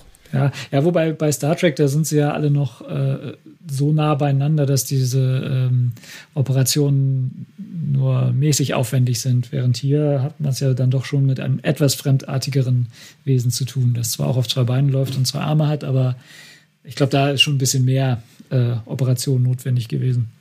Ja, bei den Klingonen ist es ja schon seit ähm, TOS-Zeiten ein Thema, dass die umoperierte Agenten bei den Menschen unterbringen. Wenn man die Romanreihe Vanguard da kennt. Brauchst du schon, ja, da, da brauchst auch. du schon Triple, um die zu enttarnen. Aber wenn wir mal ehrlich sind, wir haben jetzt hier diese topsidische Agentin getarnt als Menschin. Wo es spätestens auffallen sollte, müsste, es werden ja immer wieder die Individualdaten gescannt. Mhm. Also wenn ich die Individualaura äh, scanne plus den genetischen Code, weil genetisch kannst du sie nicht auf Mensch anpassen. Mhm. Naja, also ja, das ist aber bei, bei, bei Periroden immer ein Problem, ja, dass irgendwie im genau, Schiff keine Sensorenüberwachung ist oder keine Bewegungsmelder oder sowas. Also, ja, ja, also da, da, da, scheitert die, in dieser Detailtiefe scheitert die Serie ja generell äh, immer. Ähm, aber das ist, glaube ich, was, was man akzeptieren muss, weil es ja dann letztlich dann. Sonst hat man keine Story. Action-Serie ist, genau. Ja, aber das, das, man könnte das so einfach, weißt du, umgehen, indem man wenigstens hier in dem Heft, und das wurde für mich nicht gesagt im Heft, dass sie ein kleines Mikro-Device hatte, so ähnlich wie die siganesische Technik, welches menschliche Individualimpulse vortäuscht, überlagert und auf Genproben hin auch menschliche Gene absondert. Hm. Wäre ja eine Möglichkeit so die, gewesen. So wie die Founder bei Deep Space Nine, die immer so kleine äh, Taschen mit menschlichem Blut äh, im Arm hatten. So. So in etwa, genau. ja. ja, weißt du, das sind so die Kleinigkeiten. Äh, wie gesagt, Perry, die Details. Ja? ja, ja. Ich, ich weiß, es ist als Autor unheimlich schwer daran, an alles zu denken. Und wenn du gerade im Schreibflow bist, ja, es ist wirklich Meckern auf höchstem Niveau, was wir hier machen. Das ist halt wirklich so. Kommen wir mal zur Wertung. Diesmal andere Reihung. Mario, wie sieht's bei dir aus? Ja, 7,5. Mal wieder. Ich bleib auch, ich muss sagen, der Roman hat mir weniger gefallen als der erste, deswegen gehe ich einfach mal runter, auch wenn meine Wertung komplett egal ist. 9 von 10. Ja, ich, ich habe ja äh, schon vorhin gesagt, dass ich die Wertung eigentlich durchziehen will, ähm, äh, weil ich das alles als Einheit sehe, aber hier besonders äh, mit besonderer Freude eine 9, weil mir halt dieses KI-Thema sehr zusagt in dieser Art und Weise. Dann gehen wir in großen Schritten weiter und kommen zu Band 3052 aus dem Mythoszyklus. Der wunderschöne Name Terra. Brennpunkt Neuatlantis. Die Gelegemutter schickt eine Botschaft. Autor ist Christian Montilon, Arndt Drexler hat das Titelbild gezeichnet, Sven Papenbock ist für die Innenillustration verantwortlich. Erstmals erschienen ist das Heft am Freitag, dem 14. Februar 2020. Hauptpersonen sind Perry Roden, Homer G. Adams, Ghislaine Meduni, Amalia Serran und der Handlungszeitraum ist wieder auf zwei Ebenen, nämlich der 25. September 1674 und in der Jetztzeit der Serie der 11. November 2046 NGZ. Wir sind wieder auf Terra im zweiten Teil des Dioversums. Meine Herren, das Titelbild. Wer soll das sein? Das habe ich nicht gerafft. Hm. Also für mich ist das eine Akonidin. Ja. Also eine Akonidin ist es ja. Es kann auch eine Akonide sein, der sehr feminine Züge hat oder ein dazwischen. Keine Ahnung. Also mir gefällt's. Ich, es ist für mich das erste Titelbild in dieser Reihe, also in dieser Vierer-Reihe, was ein bisschen entkoppelt von der Handlung. Das gefällt mir nicht. Aber ja, ansonsten ist in Ordnung.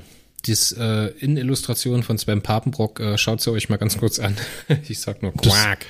Das, das Quack. müsste Xaf Xafia da Zavaron sein, die akonitische Adlige. Okay. Aber ich meine den Topsieder auf der Innenillustration. Quack. Ja, und Schnabeltier. ja. Nein, äh, Also, ich liebe ja eigentlich die Innengrafiken auch, aber das Ding, äh, nein. Sieht ein bisschen aus wie ein Gorn. Ja, aber dann ein, ein Dorn von, ein, ein Gorn von Disney. Also Wenn ein man dann Dorn. die Topsieder aus der Neo-Serie von den Coverbildern sieht, die dann halt schon so bulky sind, so stämmig, weißt du? Hier Giganten von Pigel zum Beispiel ist ein fantastisches Titelbild aus Neo. Können wir mal bitte über meinen Witz lachen? Nein, du hast schon Okay. den Haken am Altherrenwitz. Mano. Roland, die Handlung.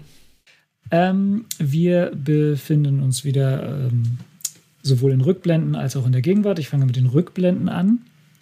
Ähm, Terra erforscht in der Zwischenzeit weiter die galaktische Umgebung und äh, landet unter anderem beim Stern Betelgeuse. Wir erinnern uns, das war in unserem Universum äh, das Sternsystem, wo eine Welt als äh, Fake-Terra herhalten musste, um ähm, die Topsider und Springer, äh, vor allem die Springer, zu überzeugen, dass die Erde vernichtet sei, damit äh, das frühe solare Imperium sich in Ruhe entwickeln kann. Hier sieht es anders aus. Da äh, gibt es ein, auch einen bewohnten Planeten, ähm, wo äh, Intelligenzwesen, die es bei uns nicht gibt, äh, existieren.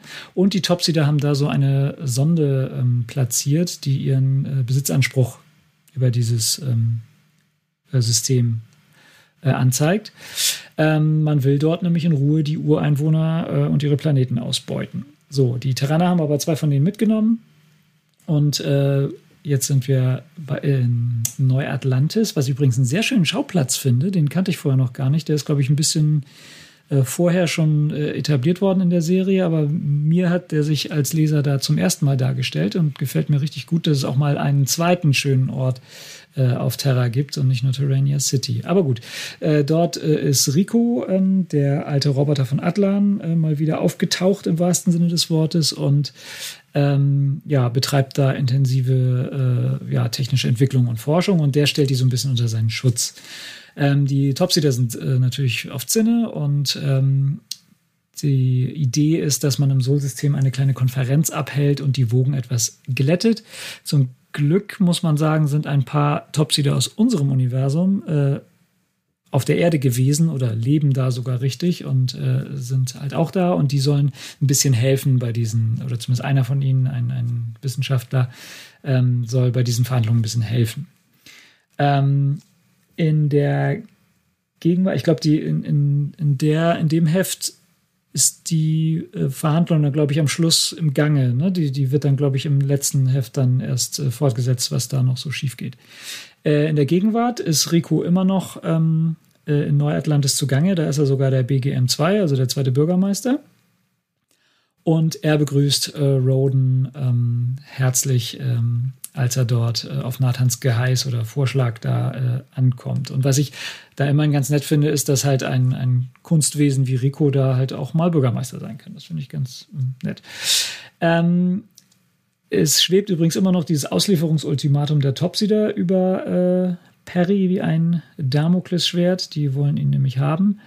Ähm, und äh, äh, er besucht äh, äh, Adams, der zu dem Zeitpunkt in der Suspension ist, noch ein paar Tage.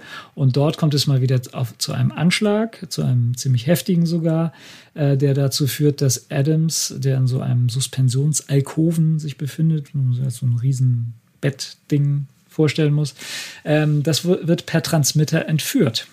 Und äh, zum Glück hat äh, Roden ja den den Schrägstrich die gute Iva, hm, nenne ich es jetzt mal, ähm, dabei, ähm, der Schrägstrich die in der Lage ist, äh, per Schmerzensteleportation äh, diesem Transmittersprung hinterherzuspringen und dabei nimmt er Roden mit. Äh, auf dem Mond äh, ist derweil äh, dieser Onrione ähm, zugange, der schnappt sich einen Raumjäger und rast auf dieses Topsider-Schiff zu. Und äh, die ähm, wie heißt sie, Maduni, die äh, da mit diesem Sicherheitschef äh, ermittelt. Ähm, die äh, vermutet da eine Verschwörung unter den PilotInnen der äh, Jägerstaffel, die da stationiert ist. Und äh, man kommt tatsächlich dahinter, dass zwei von denen ähm, da ein bisschen ja, hinterstecken oder mit den äh, Vanoten im, unter einer Decke stecken. und weil die nämlich den eigentlich abschießen sollen, um einen Zwischenfall zu verhindern und das tun sie nicht richtig. Also sie schießen daneben und ähm, naja, es kommt nachher heraus, dass der Onrione das gar nicht wollte. Das Ding war ferngesteuert und sollte halt da anscheinend irgendwie einen Zwischenfall auslösen. Genau. Und äh, die äh, verdächtigen Pilotinnen, als sie wieder äh, zurück sind, äh, werden von denen verfolgt zu einem geheimen Transmitter und durch den folgt ihnen zumindest die Maduni hinterher. Und damit ist die 52 erstmal beendet. Ich mochte ja. den Plot um die, die beiden Piloten ganz gerne und die Maduni mit diesem äh, Staffelkommandanten dort. Das hat mhm. mir ehrlich gesagt den Roman ein bisschen gerettet. Was heißt ein bisschen? ich finde mhm. ihn sehr toll. Aber ja, darüber hinaus die äh, Vergangenheitshandlung um Homer G. Adams, ich fand die Jura sehr stark, sehr schön geschildert ja. auch. Wie das sind diese Außerirdischen von genau. Beta Golze, ne? Mhm. Genau. Ähm, hat mir gut gefallen. Ich kann nicht ganz nachvollziehen, was die Topseeder, die auf Terra geblieben sind, für Arschlöcher sind, warum sie da nicht ordentlich helfen. So, ja, klar braucht dieses, braucht diese Handlung einen Spannungsmoment, weil sonst wäre es zu einfach. Ähm, das kann ich schon nachvollziehen, aber ja, war mir ein bisschen zu konstruiert. Ich konnte auch, was die mir nicht verkaufen konnten, waren die, ja, die Hintergründe oder das Warum die Topsieder aus dem Sterngelege sich so verhalten, wie sie sich verhalten.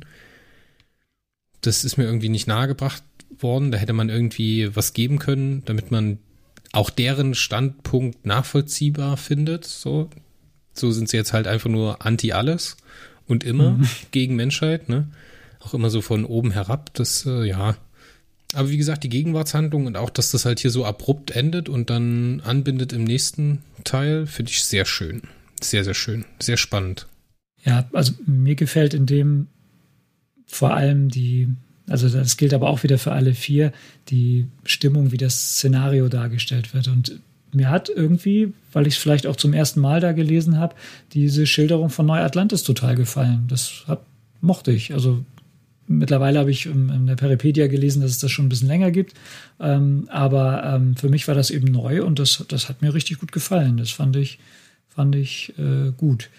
Ähm, und ähm, ja, ja, ich, ich gebe dir recht mit den, gerade was die terranischen Topsieder angeht. Ne? Also eigentlich sollten wir ja so weit sein und die meisten Autoren beschreiben das ja auch so, dass es gar nicht mehr darauf ankommt, wo jemand herkommt. Die müssten sich eigentlich auch als Terraner fühlen. Ne? Die sind da vermutlich aufgewachsen und leben vielleicht schon seit etlichen Generationen auf der Erde, ja, zumindest einige von ihnen und äh, tun dann auf einmal so, naja, wir äh, die, die müssten mit diesen Topseedern da ja überhaupt nichts am Hut haben. Ne? Also warum fühlen die sich auf einmal denen irgendwie verpflichtet? Das ist schon ein bisschen, ja, gewollt vielleicht, ne? Oder, oder passt nicht so. Aber wenigstens einer äh, erbarmt sich ja da mitzumachen, insofern. Vor allem ein bisschen inkonsequent, weil man das ja später so macht, dass die Pharaonen, die auf Terra in diesen Zweig des Dioversums gekommen ja. sind, sich selber umbenennen als Pharaner bezeichnen. Ja, ja. Und hier Stimmt. sind die Topsieder so, ja, mein Gott, ist in Ordnung. Ja, die Topsieder, später wird ja eine Erklärung gegeben, wo, warum die so handeln, wie sie handeln. Ich war ja auf einer anderen Spur ursprünglich. Ich hatte ja gedacht, äh, die Topsieder, die wir hier erleben, ähm, kommen aus unserem Zweig des Universums. Mhm. Gut, kam nachher raus, war auch so. Aber ich hatte gedacht, das sind vielleicht die Überreste der topsidischen Eroberungsflotte, die von Crest damals vermeintlich in eine Sonne gelenkt wurden. Das wäre ein schöner Gag gewesen, ja. Es wäre A, eine saugeile Erklärung, warum sie die Terraner so hassen. Und B, wäre es eine Wiedergutmachung dieser völligen Eselei damals aus den Heften. Mhm. Hat man leider später anders gelöst, ähm, aber zu dem Zeitpunkt dieses Heftes hatte ich gerade wegen diesem Hass der äh, Topsieder genau in diese Richtung gedacht. Mhm. Ja, stimmt. Schöner Gedanke. Ja. Ach so, und für mich ist dieser Onrione natürlich auch ein ziemlicher Fremdkörper, also in, in der Handlung. Ne? Also klar, ähm, irgendwie wollten die Autoren vielleicht nochmal sagen, ja, die haben wir nicht vergessen, die waren da ja immer auf dem Mond und äh, da wird ja auch ganz kurz erzählt, wo die abgeblieben sind, dass die irgendwie beschlossen haben, sich nicht weiter fortzupflanzen und so und sozusagen freiwillig ausgestorben sind. Ich glaube, das war so ein bisschen der Hintergrund. Ähm, aber für mich, der ich na, na, die tauchen ja in einer Zeit auf, die ich nur sehr spärlich gelesen habe, teilweise sogar gar nicht gelesen habe. Deswegen sind die für mich da auch, oder dieser eine Ondrione auch ein ziemlicher Fremd. Obwohl das geil konstruiert war, dass die den so in die Falle gelockt haben und für ihre ja, Zwecke ja, das, das war missbraucht schon haben. eine Der, nette Idee. Ja, da hätte man schon einen ganzen Krimi drum schreiben können. ja.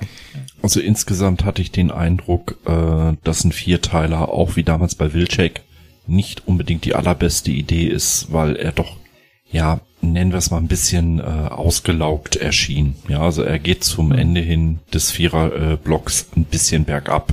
Und ähm, ja, den hier fand ich gut, er war toll, aber er war ein bisschen schwächer als der Vorgänger für mich. Kommst du direkt zu deiner Wertung? Sieben. Sieben? Okay. Ich bleib bei einer neun. Weil Ja, er auf ähnlichem zieh Level ist für die zehn. Äh, wie die Ich ziehe das jetzt durch. Dann ja, kommen ja bei, de, bei dem hat mir halt Neuatlantis zum Beispiel gut gefallen, aber auch die Schilderung auf dem Mond und so. Doch, doch, ich ziehe das durch. Dann kommen wir zum letzten Band unserer heutigen Aufnahme, nämlich Band 3053 aus dem Mythoszyklus. Wir sprechen über Mars. Das Ultimatum der Topsider läuft ab und der Advisor erwacht. Christian Montilon ist der Autor, Arndt Drechsler der Titelbildzeichner, Sven Papenbrock die Innenillustration. Erstmals erschienen am 21. Februar 2020. Die Hauptpersonen sind Perry Roden, Homer G. Adams, Ghislaine Maduni und Tergen. Handlungszeit ist der 12. bis 14. November 2046 NGZ und wir sind auf dem Mars. Uh. Meine Herren, das Titelbild Es ist blau. ist lila. Ah, okay, lila. Ich, ich habe eine leichte Rotschwäche, deswegen den Rotanteil, den sehe ich nicht so. Geiles Lila. Ich finde, die Farbe finde ich geil. Ich finde die roten Augen von dem Topseeder unfassbar bedrohlich. Gefällt Ja. mir auch besser als der in der Innenillustration aus dem letzten Band. Aber ich habe ein Problem stimmt. mit den Raumschiffen. Im Wieso? Dioversum werden die Raumschiffe vom Sterngelege als Doppelkugelraumer, die wie ein Speer geformt sind, beschrieben. Ich hatte es extra nochmal nachgeschaut, aber hier ist bloß eine Kugel. Das ist eher so ähm, Erstausgabe, frühe 60er Hm. Topseeder-Schiffe. Oh Eine, ja. auf die Kugel, eine Kugel, die aufgespießt wurde von einem Bleistift. Aber so sehen die trotzdem ganz cool aus. Ja, klar sind die cool. Ich finde es auch immer cool, dass, dass hier, ich meine, wenn wir uns jetzt mal diese, diese Bände oder diese Titelbilder im Zeit oder so durchklicken hier in der Peripedia, hast du halt immer dieses durchgehende Thema, dass wir auf der einen Seite unten diesen Planeten haben, um den es dann halt immer Ja. geht, ne? Und oben dann halt einen handlungstragenden Charakter und immer Raumschiffe. Ja. Und Hände auf den Tisch, ich stehe einfach auf Raumschiffe auf dem Cover. Die müssen immer Äh. mit dabei sein. Wir haben eine Ra Weltraum-Raumschiff-Serie, natürlich. Ich bin da halt, ich bin da halt echt einfach gepolt. Ich finde das aber schön, das könnten sie Vielleicht. häufiger mal machen, auch jetzt noch, dass sie also gerade so die letzten Bände, die sind ja auch wieder sehr über Tische und Bänke gegangen, was so den Style von den Titelbildern angeht. Ich finde, da könnten sie sich auch ein bisschen an ein paar Konventionen halt zumindestens, wie es jetzt hier ist in diesem Viererblock, wo die halt immer zusammenhängend drauf sind, fände ich nicht schlecht. Ähm, wenn man das halt auch so macht, dass man halt immer dieses, eine ähnliche Einstellung von einem, von einem Planeten hat und dann halt in der Mitte den handelnden Charakter. Ja, das fände ich sehr, sehr schön. Wenn man da einfach einen, einen durchgehenderen Stil hätte. Hm. Ich muss ja gestehen, als ähm, E-Book-Leser fallen mir die Dinger gar nicht mehr so auf. Also das ist ja auch so, wenn du ein E-Book dann aufmachst, dann öffnet sich das ja automatisch meistens schon in der, ja, ich glaube bei den handelnden Personen oder sowas. Deswegen sind mir die Titelbilder gar nicht mehr so präsent wie damals noch, als ich sie noch als Hefte gelesen habe. Das ähm, ist eigentlich ein bisschen schade, aber Ich lese ja meine E-Books auch auf dem Paperwhite mit Masse, ne? ja. Aber das ist zum Beispiel ein Grund, wenn ich auf dem iPhone lese, ähm, hat die Books-App da, also die Bücher-App, die E-Reader-App, hat einen Modus, da läuft der Text durchlaufen. Da blätterst du nicht um, sondern dann scrollst du so nach unten. Und wenn du in dieser durchscrollenden Ansicht bist und das aktiviert hast, dann startest du nämlich auf dem Titelbild und nicht auf der ersten, auf der äh, Titelseite sozusagen. Das ist der einzige Grund, warum ich das nutze. Danach beim Lesen schalte ich es auch immer um. okay. Das finde ich aber ein bisschen nervig. Ich weiß auch nicht, was das soll, dass man nicht auf dem Titelbild beginnt. Also Ja, bei mir startet der Tolino immer auf dem Titelbild, keine Ahnung. Also ich kann es nur vom, vom Kindle sagen, der startet immer Ja, auf, Kindle der, ist anders. auf der Titelseite. Ich weiß auch nicht, ob man das umstellen kann. Nö, und deswegen mag ich auch Amazon schon wieder auch nicht, wegen anderer Sachen auch nicht, aber lassen wir das. Die bauen auch hässliche Raumschiffe. es ist Amazon. Amazon ist scheiße. Gut, komm. Äh, Handlung. Machen wir einfach mal mit dem Heft Handlung, weiter. Genau. Ähm, auch wenn ähm, das äh, in der Zusammenfassung gar nicht erwähnt wird, es gibt auch wieder eine Vergangenheitshandlung, äh, nämlich diese Verhandlungen mit den Topseedern. Gibt es eigentlich irgendwelche Leute, die Topsider sagen? Nee, ne? Man sagt Topsider, ne? Haben wir früher auch immer gesagt. Egal. Äh, ähm, ich sag Topsider. Echt, sagst du? Ja, aber das, das ist ein Hintergrund. Ähm, ich habe damals mal mit Cher gesprochen. Ja. Auf dem Weltcon 86 und äh, oder war das 84? Auf jeden Fall sagte, nee, das war 86, wo er den Robert Feldhoff äh, eingeführt hat. Und äh, da sagte er, nee, ursprünglich wird's Englisch ausgesprochen, ähm, weil Na? wir haben es ja auch als äh, englischen Namen direkt übernommen. Das klang halt cool, Top Cider. Also theoretisch müsstest du sie englisch aussprechen, aber irgendwie hat sich halt Top Cider. Äh, ja. Das ist doch ähnlich wie Star Wars und Krieg der Sterne. Krieg der Sterne ist einfach cooler. Klingt einfach cooler. Für mich nicht. Mhm. Aber ich bin eh wieder. Die Handlung. Zur Handlung, genau. Also, die Verhandlungen äh, in der Vergangenheit ähm, des äh, Dioversums drohen zu scheitern. Ähm, die ähm, Topsider reisen ab und ähm, also auch weil die ähm, äh, ähm, Aliens aus Betelgeuse da Asyl äh, auf der Erde gefunden haben. Das finden die nämlich nicht so nett. Ähm, und sie nehmen den Residenten ähm, als, in Anführungszeichen, Gast, äh, Schrägstrich Geisel mit, ähm, was ja auch in der irdischen Vergangenheit oft äh, ein, eine friedensstiftende Maßnahme war, dass man einfach ein paar Geiseln ausgetauscht hat, wobei es hier sehr einseitig ist, egal. Äh, und nach einem Monat erst ähm, äh, kommen die wieder, da kommt sogar die Gelegemutter persönlich und man einigt sich auf einen, ja, Waffenstillstand, Status quo, Kaltkriegsszenario, ähm, wo man sogar gegenseitige Vertretungen einrichtet. Also dieser ähm, Cohen heißt der, glaube ich. Der einstige Resident ist jetzt ähm, ständiger Vertreter ähm, äh, bei den Topsiedern und äh, die lassen auch eine ähm, ja, Offizierin äh, da vor Ort, die dann halt die topsidische Botschaft auf der Erde ähm, äh, ja, innehat. So, und das ist dann so der Status, der die ganze Zeit herrscht.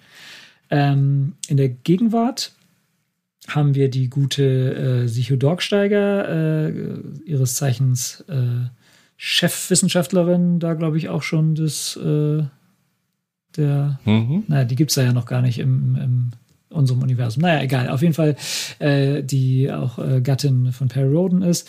Äh, die ist ähm, äh, guckt sich dieses Pluto-Gestänge mal an ähm, und da erfährt sie von den äh, von dem Rumoren, wie es genannt wird. Ähm, es gibt wohl Vibrationen im Erdinnern und wohl auch ähm, zumindest bei Zeut ist das glaube ich auch und ähm, da will man halt hinterkommen, was das ist, weil das auch stärker geworden ist und sie bringt da ihre Expertise ein wenig ein und hilft äh, bei der Fertigstellung oder kündigt das an eines äh, Fahrzeugs, was äh, in späteren Bänden dann in den Erdmantel vordringt, um das mal zu untersuchen.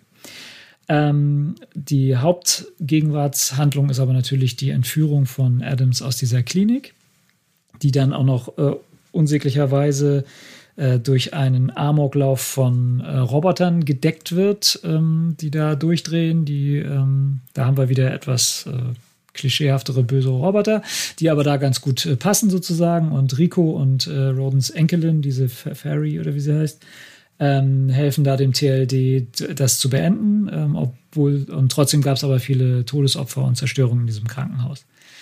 Ähm, dass äh, der Transmittertransport, der dem auf zwei, aus zwei Richtungen gefolgt wird, der endet in einem Raumschiff der Vanoten oder das von den Vanoten kontrolliert wird. Das ist ein terranisches Raumschiff. Und dort landen dann eben auch die Verfolger vom Mond oder zumindest die eine, die, die ähm, Maduni. Und Perry und Ivan äh, schmerzens teleportieren da auch hin.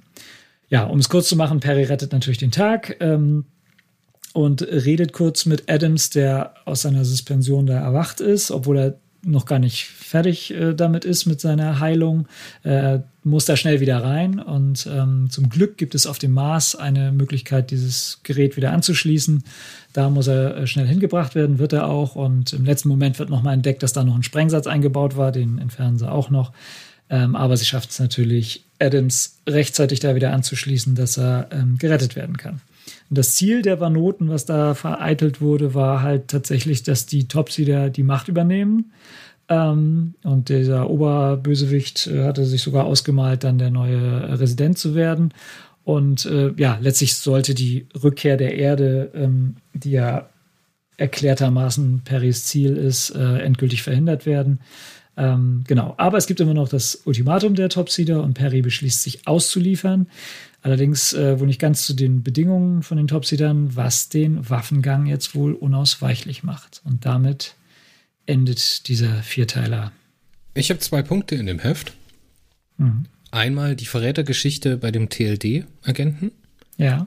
Stimmt, der war ja eigentlich ein Agent, richtig? Genau, also das ist ein TLD-Agent, der die äh, Liga Freier Galaktiker im Dioversum oder im Dioversumszweig halt verrät.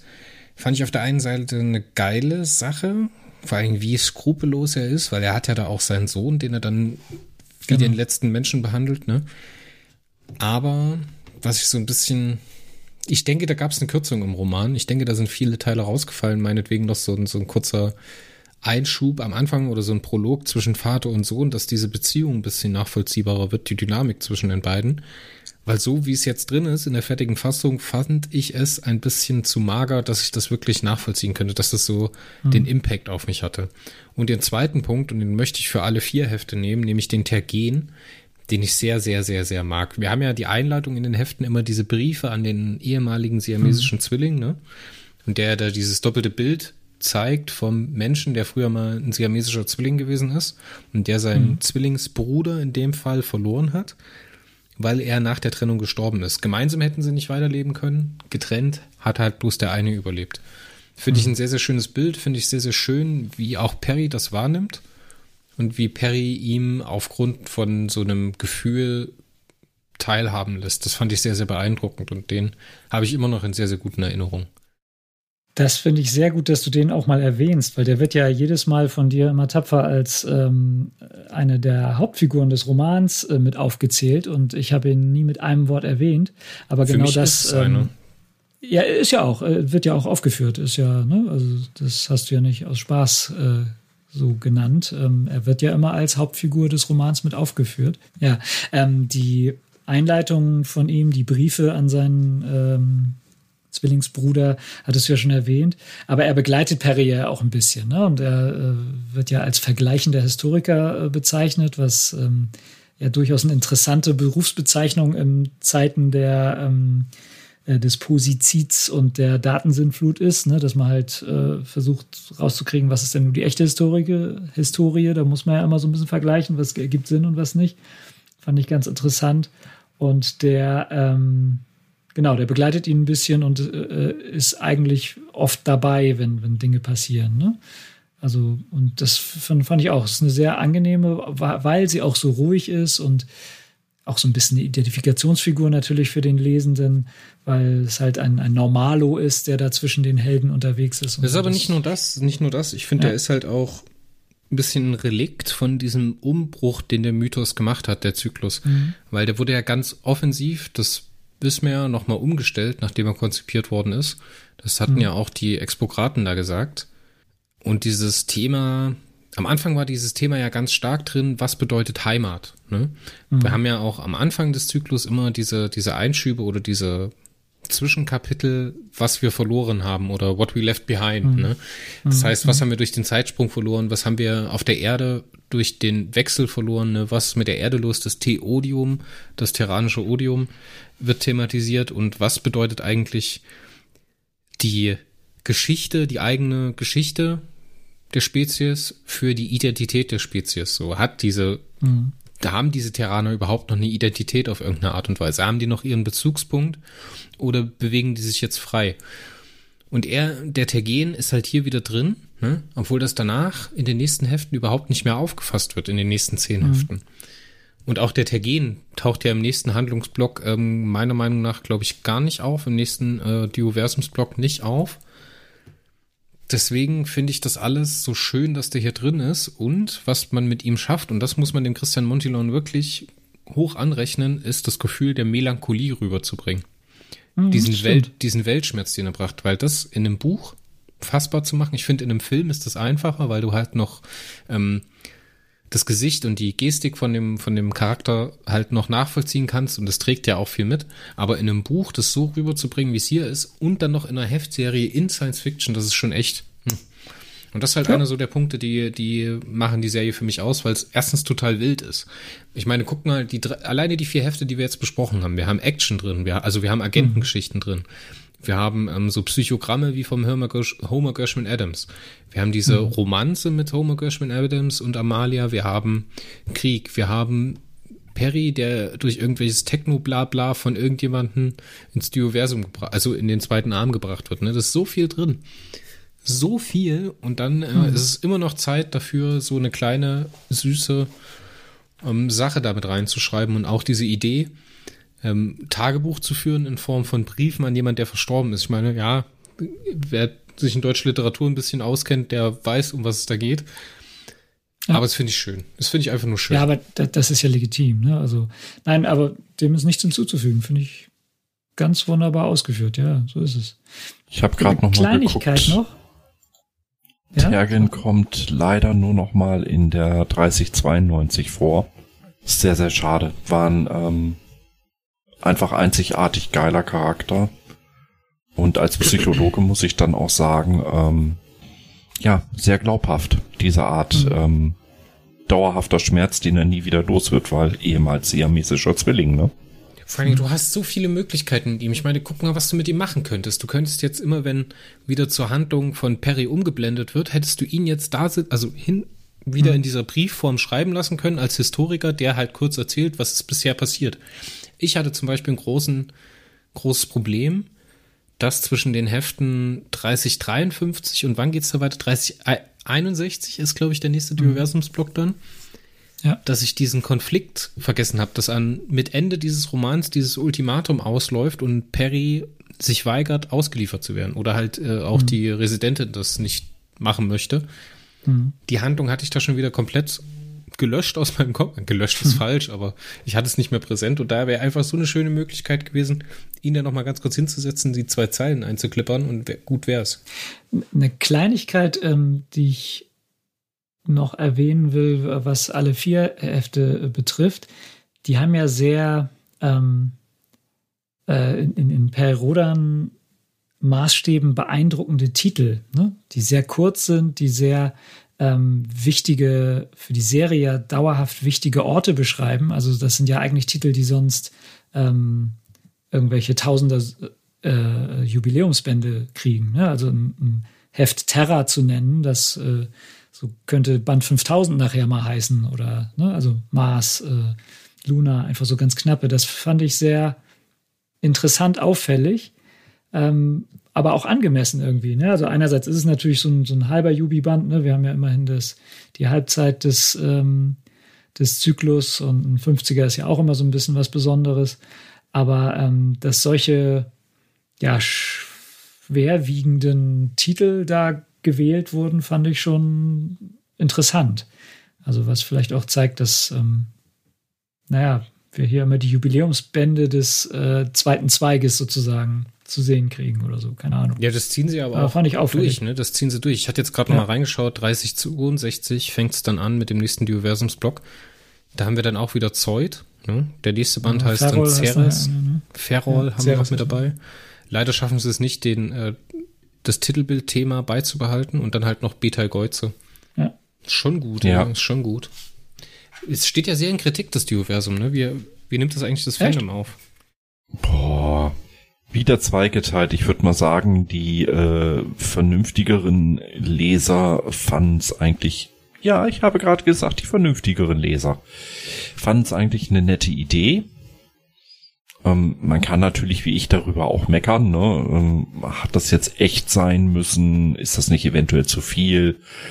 Noch eine andere Seite des Universums. Mhm. Äh, ja, man kann es kritisieren, aber es hat mir jetzt grundsätzlich gefallen. Und da gab es halt die unvernünftigen Leser, die sind eh gegen alles. Also von daher. aber die gibt's ja sowieso nicht mehr lange. Die gibt's immer, ja, genau. Nein, aber ich, ich finde es schon bemerkenswert, weil damit haben sie sich ja jetzt ähm, äh, sehr prägnante Titel genommen sozusagen. Auch wenn es natürlich äh, noch lange nicht heißt, dass es, äh, also es gibt ja etliche Titel, die mehrfach vorkommen. Ne? Ich glaube, die schwarzen Schiffe gibt es dreimal als ähm, Per Rodan-Titel oder da gibt es, glaube ich, noch ein paar mehr, ne, die mehrfach vorkommen. Ja.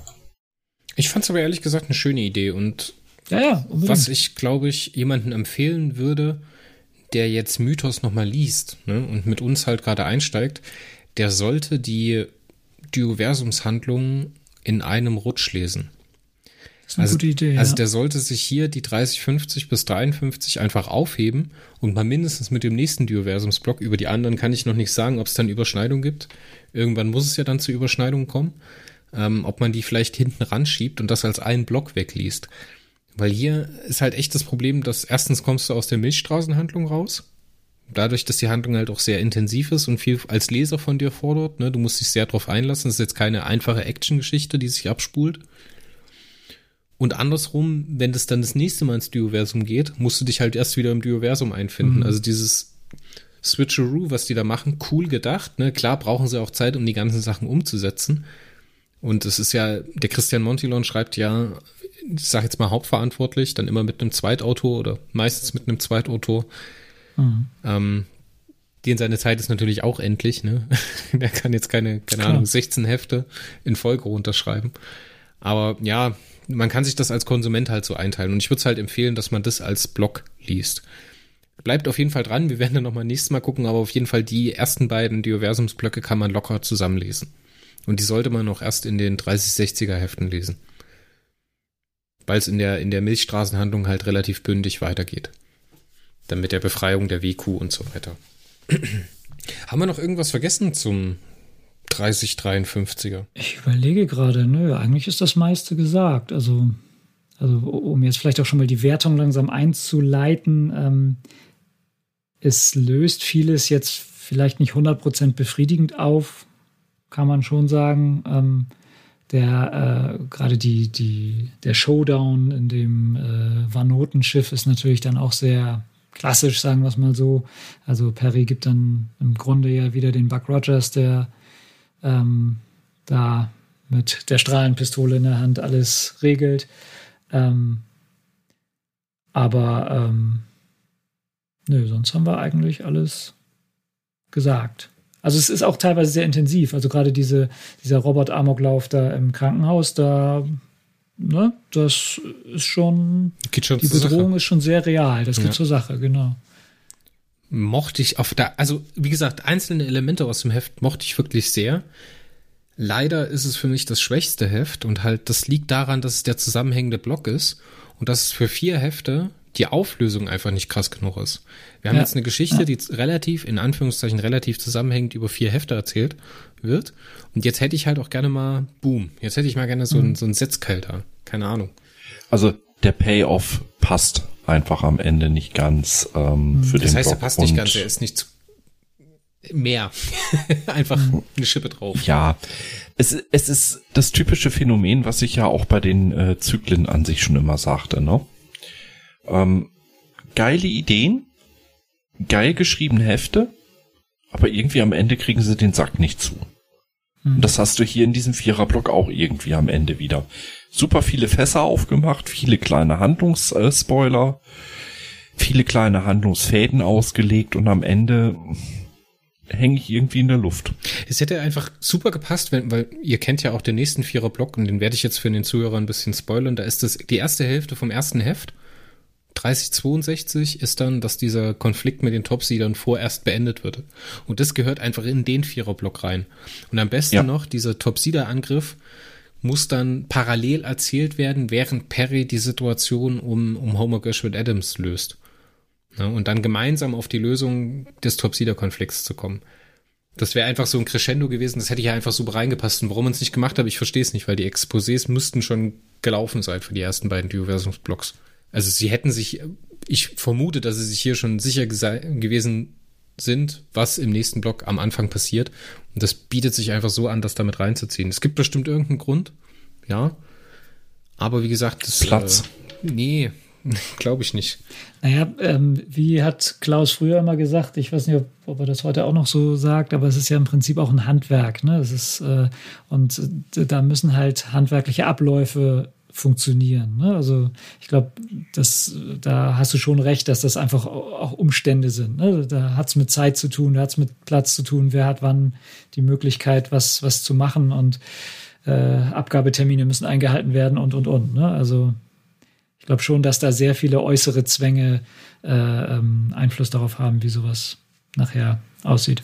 Also mir fallen in den vier Heften oder in dem letzten Heft locker ein paar Seiten ein, die man da hätte rausfallen lassen können und dann halt wirklich mhm. erstens diese erste Hälfte vom 3062er einkürzen, damit es nicht nochmal so ausgelatscht wird, weil dort braucht man natürlich auch wieder Zeit, um die Situation zu rekapitulieren. Ne, das hätte man sich jetzt hier sparen können. Und dann halt wirklich in der letzten Hälfte von dem Heft einfach das parallel erzählen. So, die Topsieder rücken vor, die Terraner versuchen sich zu verteidigen, bliblablub. Jetzt haben wir halt noch einen Faktor, der den Homer Gershwin Adams keine Ahnung, mhm. bedroht und dann schafft er es halt, kurz wach zu werden, gibt Perry die entscheidende Information, alles klar, wir müssen das und das machen, um die Topsieder zu besiegen.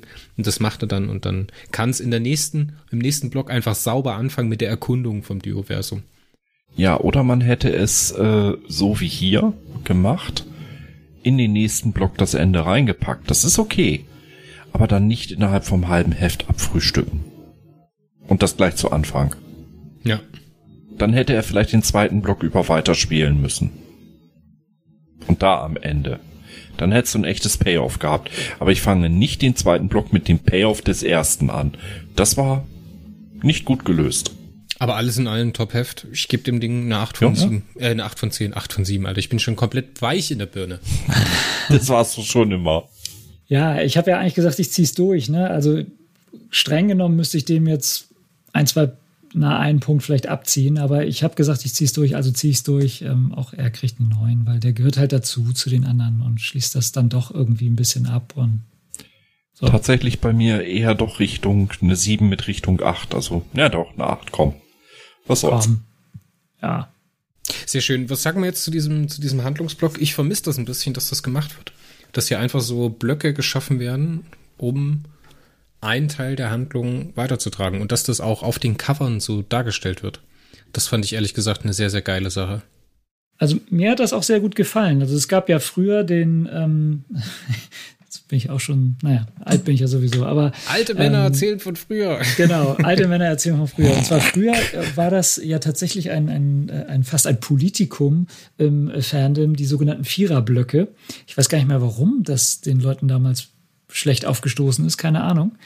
Ähm, aber angeblich soll es sie jetzt äh, vielleicht auch deswegen nicht mehr geben, keine Ahnung. Aber in dem Zusammenhang hat, hat, mir das auch sehr, sehr gut gefallen. Also ich fand das klasse, vielleicht auch als Wiedereinsteiger, der ich da äh, ja noch äh, deutlich war, äh, immer noch bin, ähm, mich da wirklich ausführlich in, in vier Heften auf so gekonnte und atmosphärisch sehr angenehme Weise äh, in, in so ein Handlungsszenario ähm, reinzuführen. Das, also mir hat das hervorragend gefallen. Das könnte ich mir auf jeden Fall ähm, häufiger vorstellen. Es war ja zudem ein ähm, Exposé-Autor, das wollen wir auch nicht vergessen. Ähm, das ist ja dann immer auch von einer gewissen Bedeutung, wenn ein solcher ähm, Hefte oder sogar mehrere hintereinander schreibt. Und also ja. Schlüsselromane halt, gell? Ja, ähm, Schlüsselroman ist das Stichwort, genau. Die Viererblocks sind damals im Zyklus von 1800 bis 2199 eingeführt worden ja, durch Robert Feldhoff. Genau. Ja. Ähm, aus mehreren Gründen. Einer der Gründe war, es war für ihn einfacher zu äh, planen, ja. den Zyklus, weil der war ja auch auf 400 Hefte angelegt. Ja. Zum Zweiten werden ja immer vier Hefte gleichzeitig gedruckt. Mhm. No? Durch diese äh, äh Druck Aufteilung war das auch einfacher für, die, für den Druck. Und dann konnte halt auch nichts liegen. Und ähm, nochmal, es war für ihn zehnmal einfacher, Viererblocks zu schreiben ja. für die Exposés. Das hat aber dazu geführt, und das war die Kritik im Fandom, dass du sehr starr warst. Mhm. Du konnt, du wusstest also erstmal, es beginnt ein Heft, es wird etwas aufgebaut, im zweiten Heft wird das Geheimnis vertieft, im dritten Heft kriegen wir eine komische, unübersichtliche Wendung, die sich irgendwie nicht ganz erklärt und im vierten Heft haben wir dann so einen halben Payoff, außer es wäre für den Zyklus sehr relevant, dann wird es natürlich noch nach hinten geschoben, aber wir kriegen so einen kleinen Payoff für den Viererblock. Und das alle vier Wochen? Ja. Aufbau, Vertiefung, Wendung, Payoff. Und das ist sehr repetitiv, wenn es immer das gleiche ist. Repetitiv. Ja, ja. danke, mein verbesserungswütiger äh, Freund. Eigentlich ist das mein Job, aber heute habe ich Grippe, ich bin angeschlagen. Also verklag mich ruhig. Und jetzt sagen wir alle noch mal dreimal hintereinander Irreversibilisten. Irreversibilisten. Irreversibilisten. Irreversibilisten. Ich kann es auch einfacher. CDU, CDU, CDU. oh, es bleibt alles, wie es ist.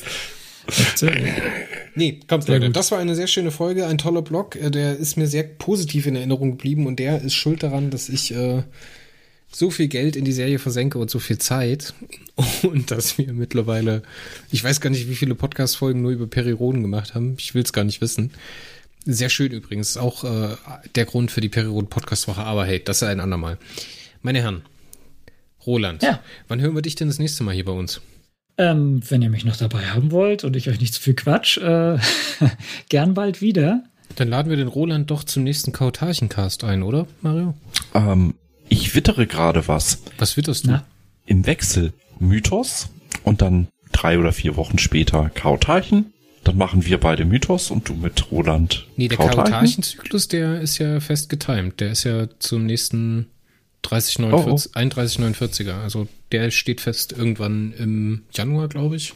Ja, dann kannst du mit ihm jetzt schon anfangen. Nee, um Gottes Willen. nee, aber im, im Karotarchencast haben wir dich wieder mit dabei. Nägel mit Köpfen. Gerne. Und äh, dann hören ja. wir uns beim nächsten Mal, wenn es wieder heißt, Liga-freier Kritiker. Hier im Warpcast. Das hat mir sehr viel Freude gemacht. Ich wünsche euch noch einen schönen Abend und euch beiden natürlich auch. Tschüss. Tschüss, schönen Abend. Haha. Produktion.